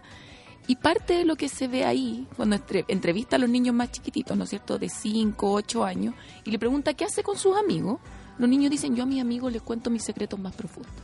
¿No es cierto? Con ellos yo juego, lo paso bien, y esa parte de la intimidad, ¿no es cierto? Les cuento mis secretos más profundos. Y cuando empiezan a entrar en la adolescencia, este terror de ser homosexuales, ¿no es cierto? Empieza esta cosa de, bueno, ¿y Juanito, que era tu amigo? Sí, con Juanito como que nos distanciamos, y en realidad no, no hemos conversado últimamente. Entonces, lo feroz de esto es que los hombres al crecer tienen esta cosa como de separación, donde, yo cuando se lo he contado a amigos hombres me dicen que se relacionan perfectamente con este relato, eh, donde en el fondo el único espacio de intimidad es con la polola, donde ninguno de los dos sabe muy bien qué hacer, ¿no es cierto? Entonces, también cuando uno construye... Como que solo a través de las mujeres también como Ah, que sacaran claro. a- a- aquella, aquella parte que podrían perfectamente De vulnerabilidad. también descubrir Ir- con sus amigos. Ir construyendo entre amigos. Entonces, cuando un educador a esta expositora, la autora, le dijo, bueno, ¿y qué hago? La, así como en la, en la vida todos los días, en la sala de clase, ella dijo, mira, tú trata de contener a tus niños y de decirle, mira, está bien, cuéntame, cuéntame qué te pasa. Uno puede conversar, uno puede encontrar espacio, cre- crear espacios de conversación entre hombres, ¿no es cierto? Que no seas ahora la mina chica. el- el- Exacto. Yo aquí estoy anotando. Sí. Anotando. Tengo Sí, hijos, igual para mis estoy hijos, anotando, sí, pero es que de verdad es un aprendizaje. Exacto. Entonces, Mirar esto. Entonces, ¿cómo, cómo cuando decimos construcción del masculino también decimos espacio de intimidad entre hombres? Porque también hay un espacio de crecimiento muy solo, ¿cachai? Que es un privilegio separado. que tenemos las mujeres porque nosotros lo- no perdemos eso. Exacto, no lo nosotros perdemos nunca, mantenemos nunca. con las amigas. Sí. Exacto. Y, la- y- y cuando dicen, ¿pero qué, de qué tanto ¿De qué están hablan hablando? entre claro. amigas? ¿Y qué hablaron de mí? Oye, no estábamos hablando de ti. Ten- tenemos- tenemos más temas de claro, conversación. Sí, claro, tenemos más temas de ¿No es conversación. claro. Pero, pero ahí hay un espacio de, cuando decimos la familia, ¿no es cierto? De cómo vamos generando lugares de, conversación más íntima con los hombres. Porque muchos hombres, yo vengo de una familia de tres mujeres y un hombre, entonces mi hermano también que creció un poco más separado porque éramos las niñitas las que, ¿no es cierto? Las que, las que hacíamos los shows más grandes en la adolescencia, ¿no es cierto? Entonces, entonces, ¿cómo uno da espacios de formación si en la familia no es? O como de pronto esos mismos hombres, al criarse entre mujeres, tienen habilidades que después los hacen llevarse mucho mejor con mujeres y hombres a lo largo de la historia. Yo lo veo mi hermano. Fue criado con nosotras dos, dos hermanas, una, dos abuelas, una, ¿cachai? Mi abuela así, a- arriba, como mujeres fuertes, eh, como y yo lo veo como él se, se expresa y es súper distinto a cómo se expresan las personas que han vivido entre puros hombres o solos.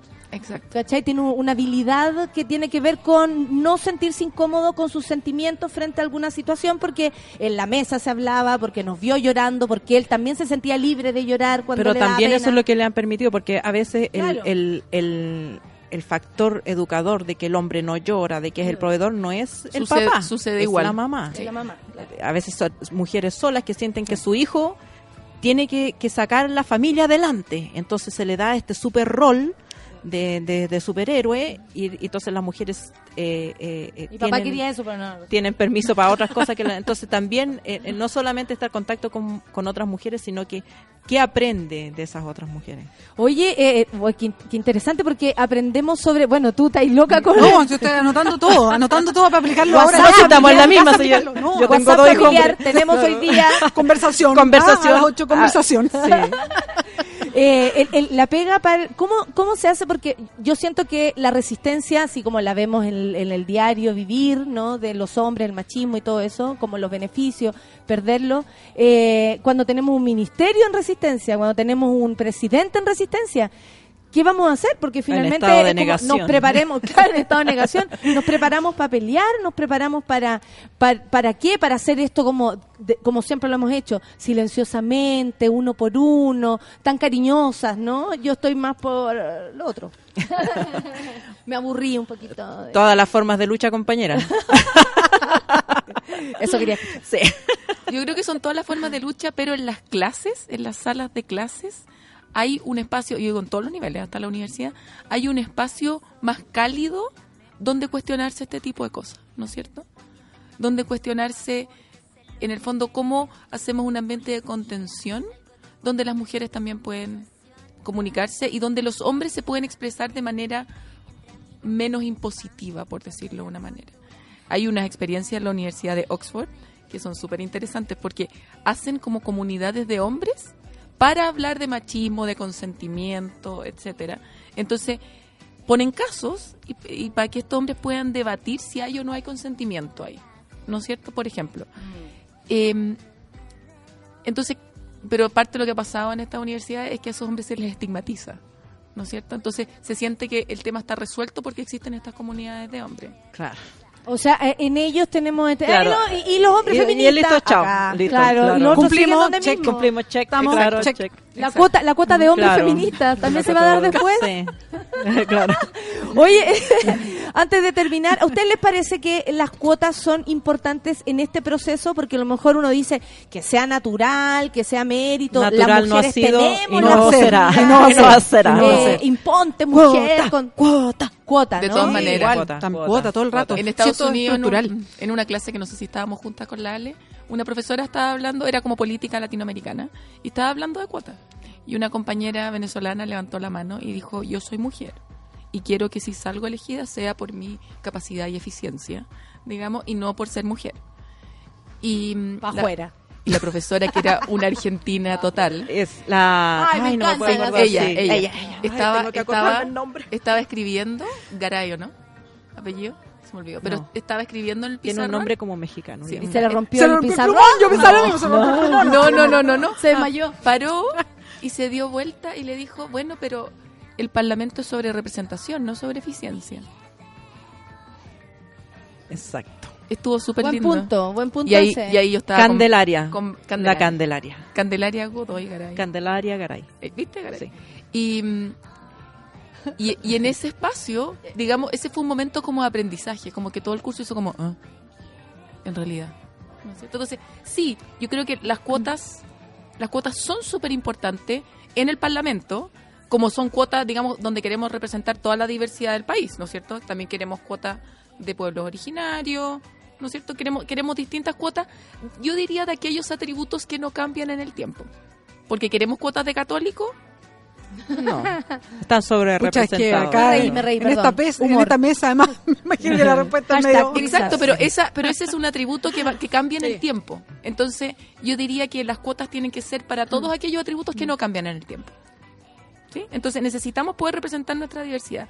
Ahora, yo creo que lograr representatividad en directorios, ponte tú, es una pega, es un trabajo. En Estados Unidos dicen, logramos un equipo súper diverso, porque efectivamente es un logro, es una búsqueda, un Claro, trabajo no es- activo por tener directorio y equipos. Claro, viene como del Diverso. pensamiento de Y crear una- una- un ambiente diverso. Es como pensar en la diversidad eh, antes de elegir Si a las queremos personas cambiar también. esto, tenemos que hacerle Exacto. espacio para Pero- que suceda. Y, además desde otro lugar, que no es solamente, mira, tenemos que hacer esto para que Sí, sea que lo más políticamente No, correcto, sino que además nos sirve como empresa porque nos va a ir mucho mejor si tenemos una diversidad, o sea, aparte por el otro lado incluso. Claro, Porque- es como decía la, la María Paz, si tú lo miras desde un punto de vista economicista así puro, también estás atrayendo talentos que de otro modo no tendrías. Y no solo eso, sino que solo, solo en la diversidad está la chispa para la innovación. Claro, la creatividad, Entonces, si, la tiene- si tienes un grupo que todos piensan igual, que todos son caucásicos, heterosexuales, católicos, Claro. eh, Es súper bueno hay para- menos, hay menos espacio para la innovación ahí. Qué interesante, tenemos tanto que discutir. Muchas Mucho. gracias por Y estar tantos acá. miércoles por venir. Tantos miércoles por venir. De hecho, ahora quedan aquí a cargo de los miércoles mi querida Ale. Sí, Oh, con la el poder. Las dos quedan a cargo del panel feminista. poder, hemos llegado al poder, pero en una semana, o sea, Sí, fue una cuestión increíble. Es que logramos adelantarle los pasajes a la Nata. A propósito, pasando. Nata, mira, tengo una mensajes. invitación para a mí ti. me parece que el, muy 20, buena. el por ciento de la Bea amerita aquello, Sí, ¿cachai? sí, Como que no, ella sí. filo, pasó a primer lugar. Claro. Aquí no hay sistema binominal. Nada, ¿qué cuota? ¿Qué cuota aquí? ¿Qué cuota? Todas las Todo, todo, cuotas. todo el poder, todo el poder, Todo nada el de poder nomás. Oye, eh, muchas gracias. Bueno, María Paz, muchas gracias por haber venido. Encantada. Hay tantas cosas que aprender, sobre todo de, de esto cuando hablamos de educación, porque no, nos diste tantas como otras aristas que para definirnos, para empezar a actuar mejor también, porque tú, las dos tienen hijos hombres, Sí, ¿cachai? po. Todo, Y pa' nosotros, yo- mi pa- equipo es de puros hombres. Como me, como me comunico con ellos, súper distinto a como me comunico con mujeres. Eso también es muy divertido. Porque no entiende. Ah, Ya. Son las 10 con 34. Agradezco, Bea. ¿Te quieres despedir de tu Te queremos. público? Yo feliz de estar, feliz de venir todos los miércoles. Me encantó la invitación. no, no, feliz, feliz además de que sea para Gracias por pensar en mí. Sí, ¿no y todos los Uh. miércoles nos vamos a juntar a esto. Así que todos los miércoles nos Hay vamos a hacer tanto que conversar además. Hay mucho, mucho y que aprender también, que Feliz. es lo más bonito. Gracias por la recepción, ¿ah? Un Ale. beso. Yo me quiero despedir, pesar, a, a pesar de mi mala memoria, quiero dejar eh, la tarea a, a todos nuestros auditores de ver lo que pasó ayer con Álvaro Corbalán y la presentación de este Sí, libro y acá. esa mujer valiente y sola que fue a enrostrarle que eh, había sido el autor del asesinato de su esposo. Eh, busquen el video, está por ahí en internet.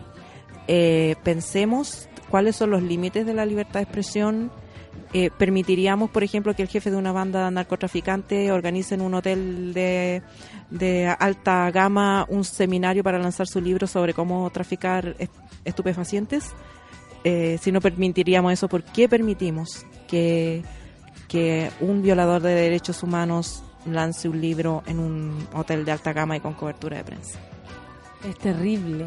Es realmente terrible aquello. Yo también amanecí hoy día pensando en eso y, y a las nueve le estaba hablando de realidad a esta gente, porque la verdad no, no hay espacio. Yo me quiero despedir eh, solo con la reflexión de que la educación es siempre un camino sin terminar.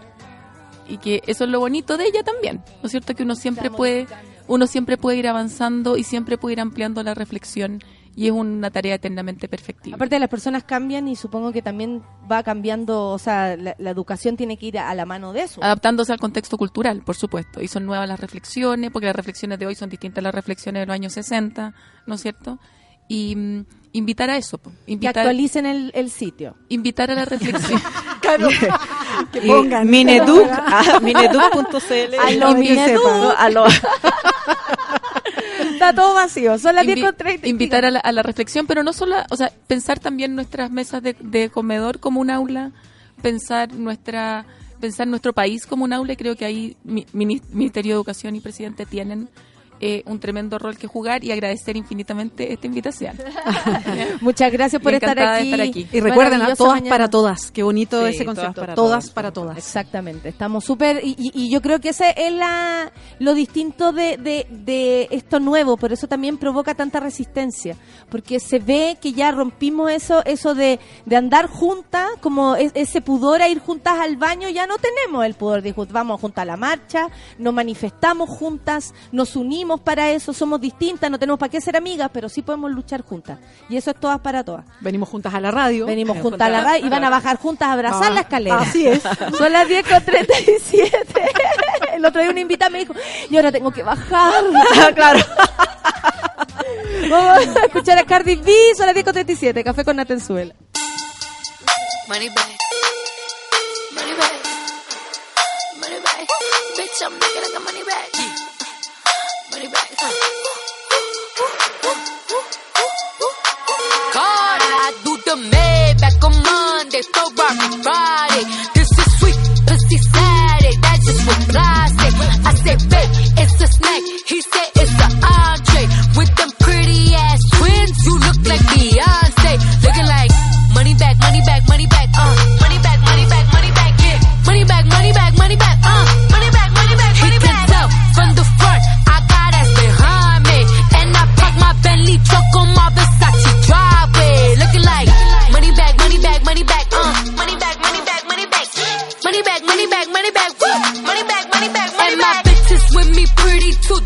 like bridesmaids. And they all bloody gangsters, so don't be talkers sideways. He said I'm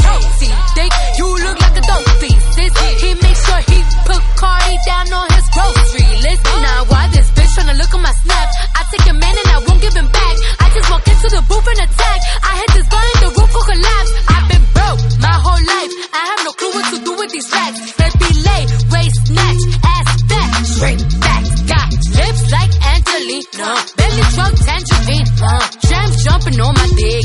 That's why they call it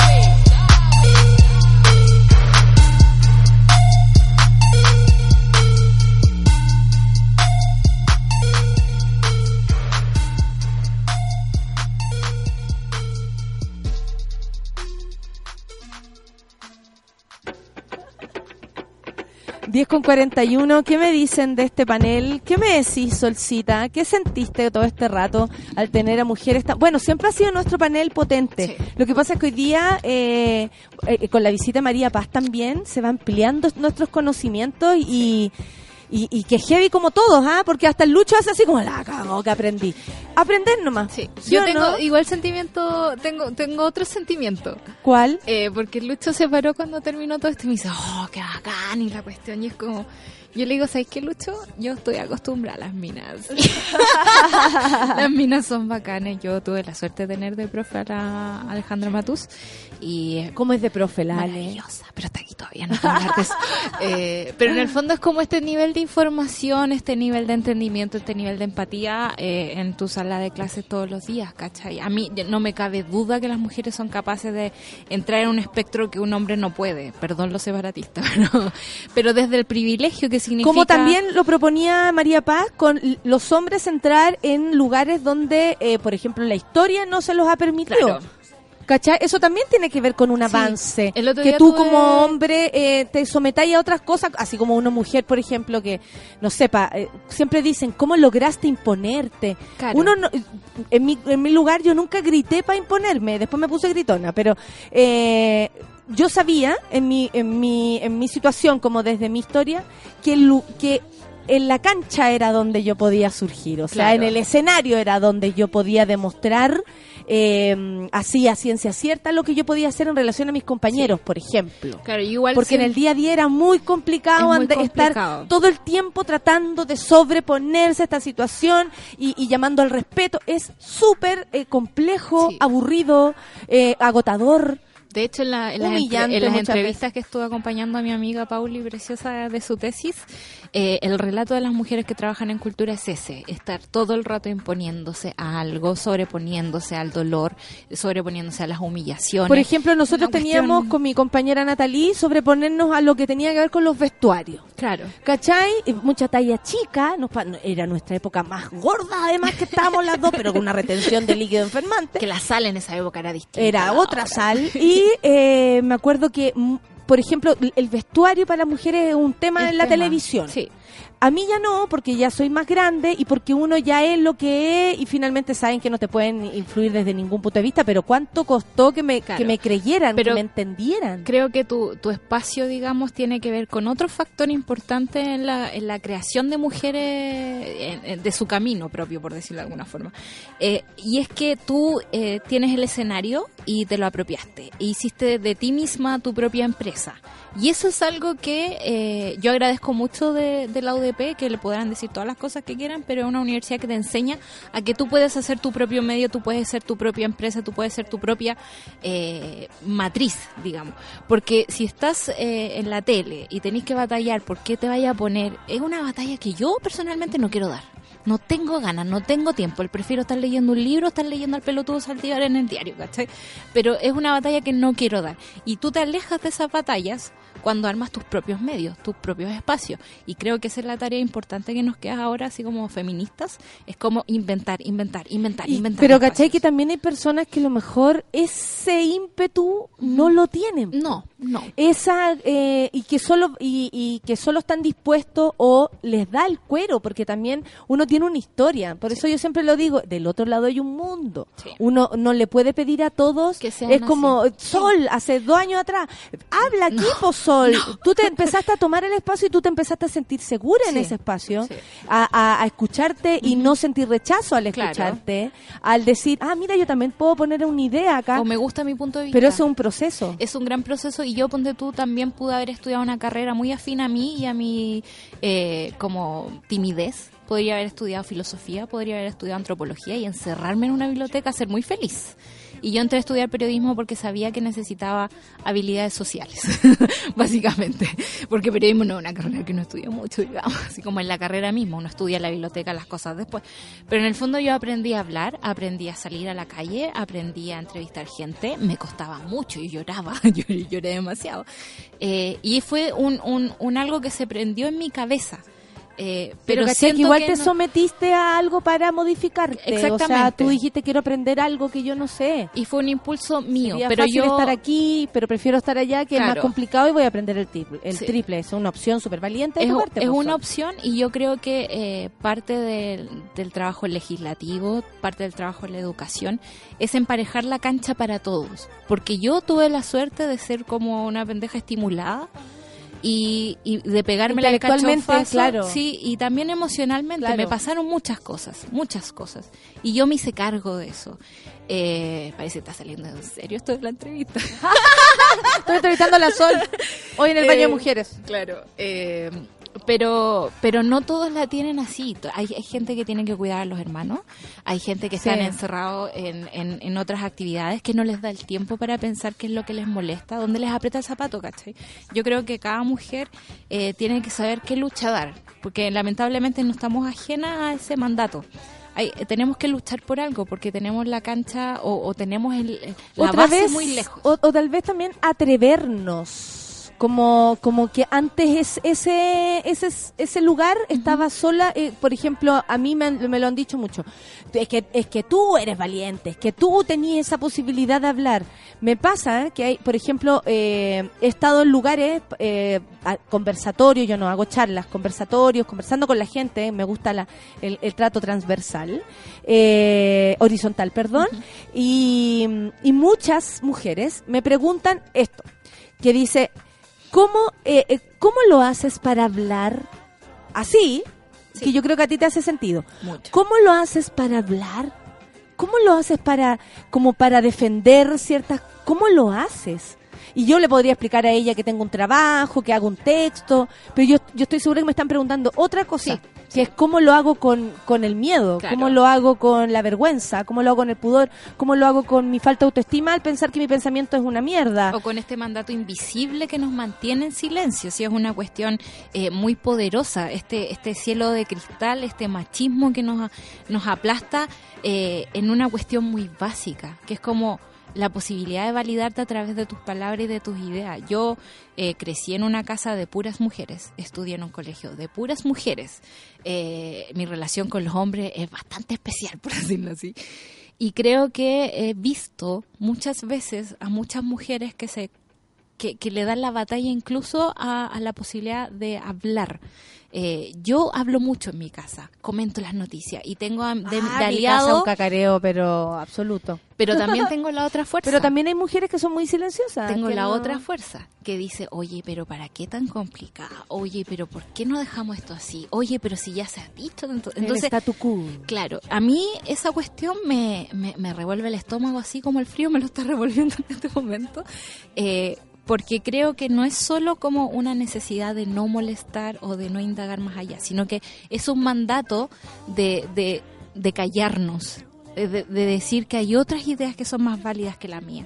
Y a mí me, me molesta Y mucho. que hay otra idea no porque lo puso solamente otra persona, no Claro. porque realmente la idea sea mejor que la tuya, porque todavía no conocemos tu idea. No, o hay una resistencia sin conocer previa, tu idea. que es como todos estos machitos que aparecen cada vez que tenemos panel feminista y empiezan a tuitear que la que la re, que la cuestión, que la cuestión.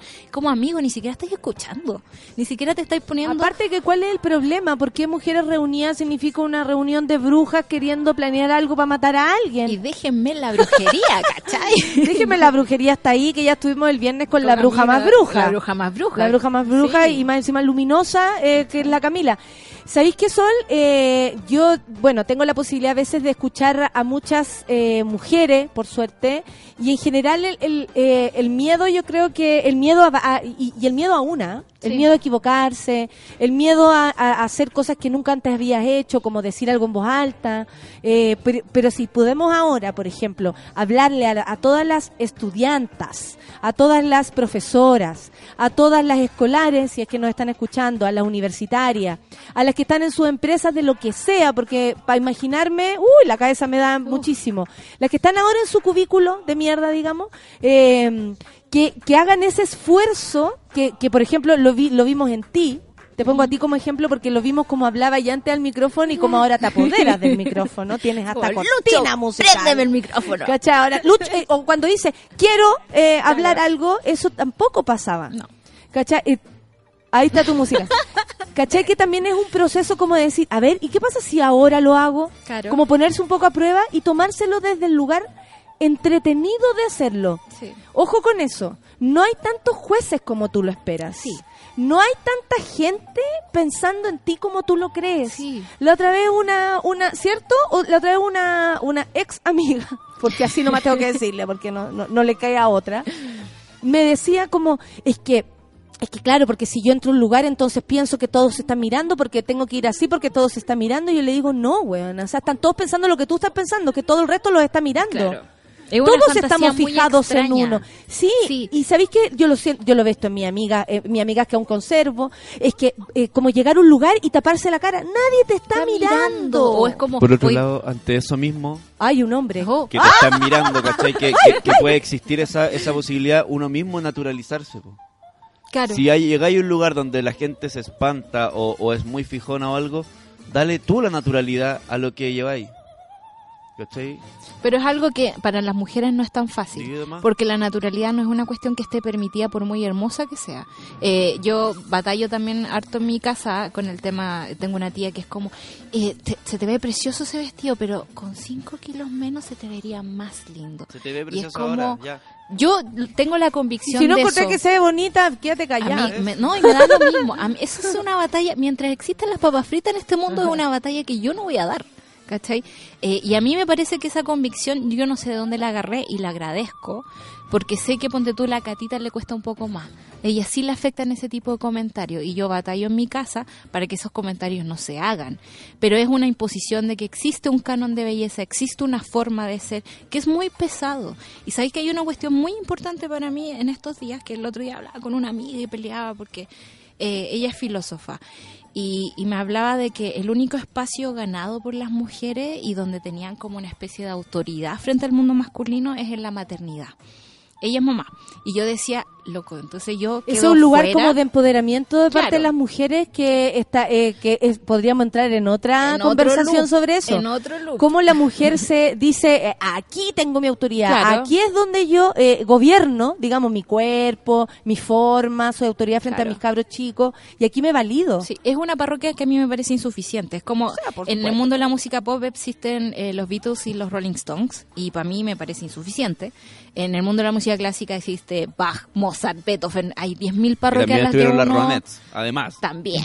Aguante las Ronettes. ¿Por qué no las nombran ahí también? Claro, pero me refiero a que eh, esta necesidad de que haya una sola parroquia es muy complicada para mí. Yo le decía entonces quedo excluida de todo esto. Eh, como yo ya decidí no tener hijos, nunca voy a tener ese tipo de validación por la sociedad. Y entendí una cosa muy potente que me está pasando con todo el movimiento feminista y es que eh, yo nací feminista, no sé por qué. Eh, me junté una cantidad de bibliografía que no era muy acorde a la situación en la que estaba viviendo el país, porque no leí feministas chilenas cuando era chica, eh, leí un montón de cosas extrañas y, y no me hicieron sentido hasta muy tarde. Pero lo que me pasa ahora es que siento que no estoy sola. ¿Cachai?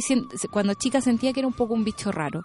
Y ahora digo, loco, no. El discurso que yo tenía como formándose en mi guata eh, está siendo de más ahora. Y ahí me siento muy válida. Y es por eso que no quiero aguantar a ningún pelotudo que se interponga en mi carrera. Por eso que también la paciencia uno, o, o- o cosas que tú podrías haber aceptado hace dos años atrás, hoy día ya no te Ya hace ni siquiera sentido. nada. Y no hay ni siquiera como una rebeldía al respecto. Es como, no entra No en la categoría de cosas Sí. que aceptarías. Es como Fin. estado civil, paciencia poca, amigo, ¿cachai? Es como, no, eh, no quiero aguantar nada de esas cosas. Eh, Estado civil es complicado. Pero en el fondo hay cosas que, eh, que, que fueron como muy de, de batalla todo el rato y ahora con toda esta gente eh, creo que no. Que este es el discurso que está validado, que me gusta sentirme en compañía y creo que eh, si desde acá podemos aportar a decirnos somos una comunidad, estamos muchos en esto, estamos muchos en ¿Sabéis la qué lo que, lo que pasa también a propósito de la resistencia que hablamos, así como se, se resisten quienes quienes, ¿cómo se llama? Quienes entienden incluso ciertas cosas, se resisten los hombres, se resisten, la- se resisten mucho las mujeres también. Sí. Y es porque es salir de un, de un estado, eh, no de comodidad específicamente porque los beneficios estén de tu lado, es porque no sabe vivir de otro modo. Claro. Es porque es cambiar, es porque es exigir. ¿Cuánta chica ha llegado hasta mí diciéndome amargada que no voy a conseguir pareja, mujeres, ¿ah? porque eh, soy así? Eh, o eh, que, que heavy el daño que le estamos haciendo a las mujeres porque ya no somos tan atractivas como éramos antes. Les explico. Todo lo que nos inculcaron, eh, estoy hablando de la sociedad también porque hay casas que son particularmente distintas, como el caso de la tuya o la mía, por suerte. Eh, a, a agradar al hombre, fíjate, a gustarle al hombre, tanto si te quedabas callada como si hablabas. O hacer material. A de- verte para, para Para gustarles alguien. o para, o para no levantar ningún tipo de problema. O sea, vístete decente para que no piensen nada de ti. Eso Sí. también es agradar. ¿Cachai? Y cuando nosotros venimos a decir ciertas cosas que a- eh, atacan, comillas, a los beneficios de los hombres, no te vuelves menos, o sea, eh, perdón, pero ¿cuál es el problema de calentar menos? ¿Cuál es el problema de que yo te vaya a, a no gustar? Perdón, lo digo en serio, porque eh, reclamo más fuerte. Es que pareciera ser que también ese es otro de los Porque tampoco les territorios- quiero contar a la gente prejuiciosa que voy a cumplir en julio cinco años con mi pareja. Ah, ¿te cachai? No, pero ¿cachai? Que no Sí. tiene nada que ver No ni siquiera la realidad de las Sí. cosas con esos juicios que hay con, sobre las mujeres que nos atrevemos a romper ese grado de pudor para Claro. salir adelante, porque se habla así, pero es así. Sí. A mí me, me, me da como... a- Que a heavy ver, todos los prejuicios con los que cargamos también, Yo para que quienes mucho- estén dudando, ahora cuando nos escuchan, así como, ay, pero las chiquillas proponen algo que a lo mejor a mí me va a dejar de ver, de hacer ver. Ve también por qué, qué tanto quieres agradar, qué tanto te ¿Qué importa tanto un piropo, quieres- por sí. ejemplo. ¿Por qué defienden los piropos las mujeres? ¿Tú Eh, como- realmente te sientes positiva? Hay dos cosas. Una cosa es, ponte tú, ¿por qué cuesta tanto quitar una depresión de una persona? Porque con los años la persona se empieza a identificar con esa depresión. Si tú se la quitas, le quitas toda su personalidad. Por lo tanto, si no le das herramientas para empezar una vida nueva o una vida simbólica nueva, es muy difícil que salga de ahí. Me pasa lo mismo un poco con la idea que se tienen las mujeres. Yo no quiero ser material de nada, ni de nadie. Yo quiero ser material para mí misma. Y esa cuestión he tenido conflictos toda la vida con mi tata, por ejemplo, que me dice, mijita, el saber no ocupa espacio, ¿por qué no aprende a cocinar? Y yo le digo, tata, para mí es una pérdida de tiempo, no pierdas el tiempo conmigo, yo no voy a aprender a cocinar. Mi abuela decía que se por eso se el hombre. Exactamente, por no eso se me van los hombres. Y yo he salido con hombres bastante progres. Y te voy a decir que ellos no se bancan que yo sea más inteligente que ellos. O sea, y es una cuestión que no te lo dicen, es una cuestión que se siente. Yo soy súper mala para percibir cosas, lo siento. Y es como este loco no se banca que yo sepa más de este disco que él. ¿Cachai?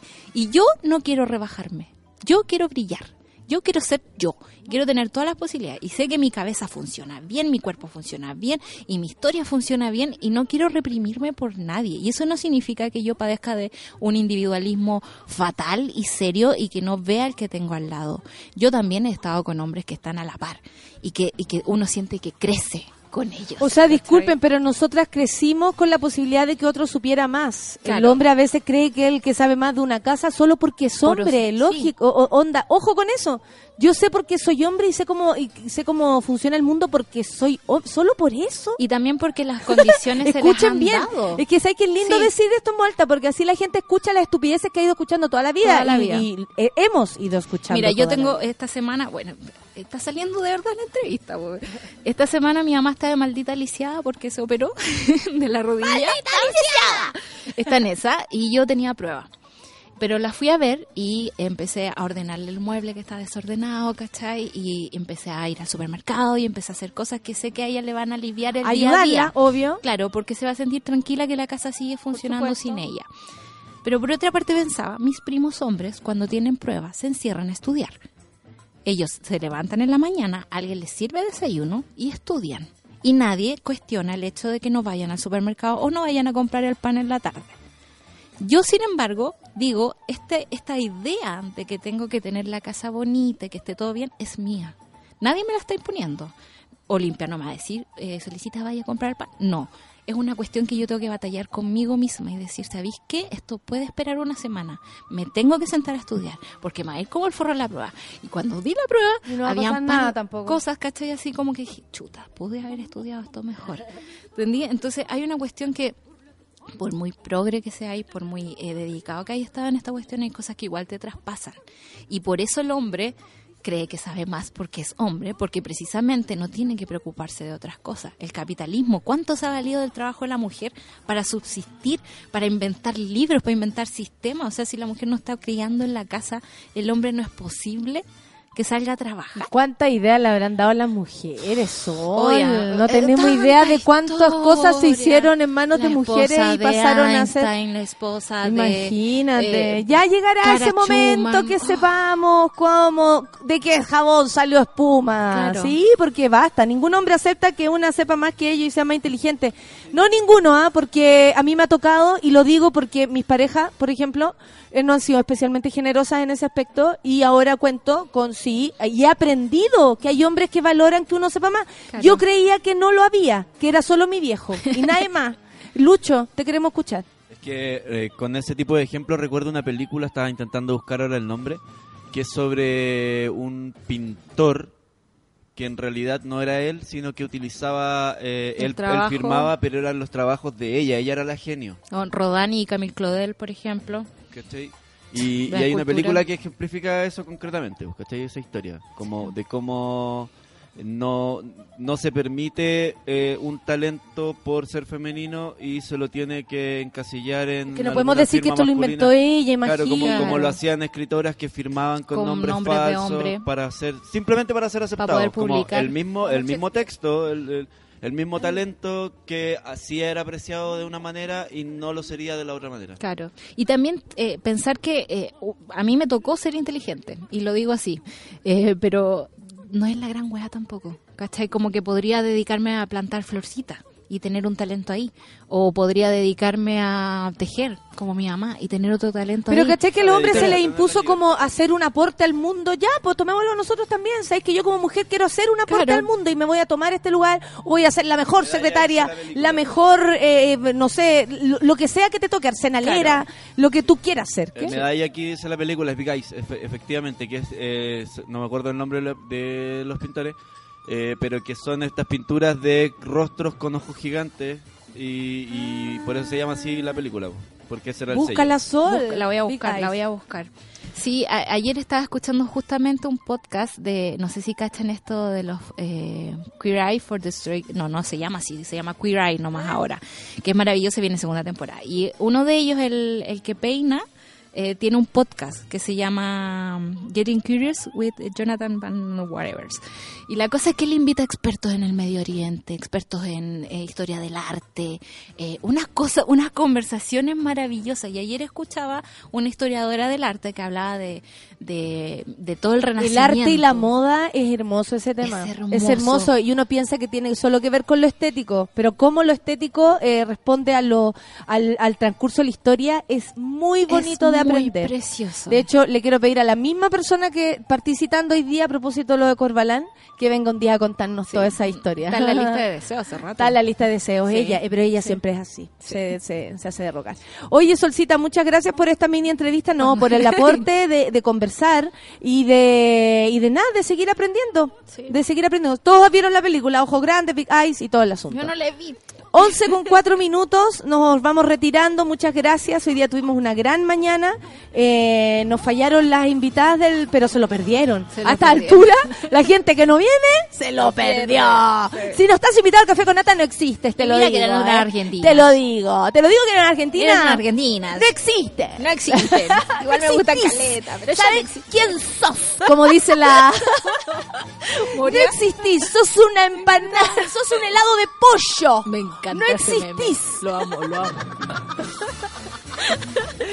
Sos un helado de pollo. No existís. Son las 11 con 5 minutos. Nos vamos con Disclosure. Eso es lo que vamos a escuchar para irnos. Café con Natel Súbela. Gracias por este miércoles feminista.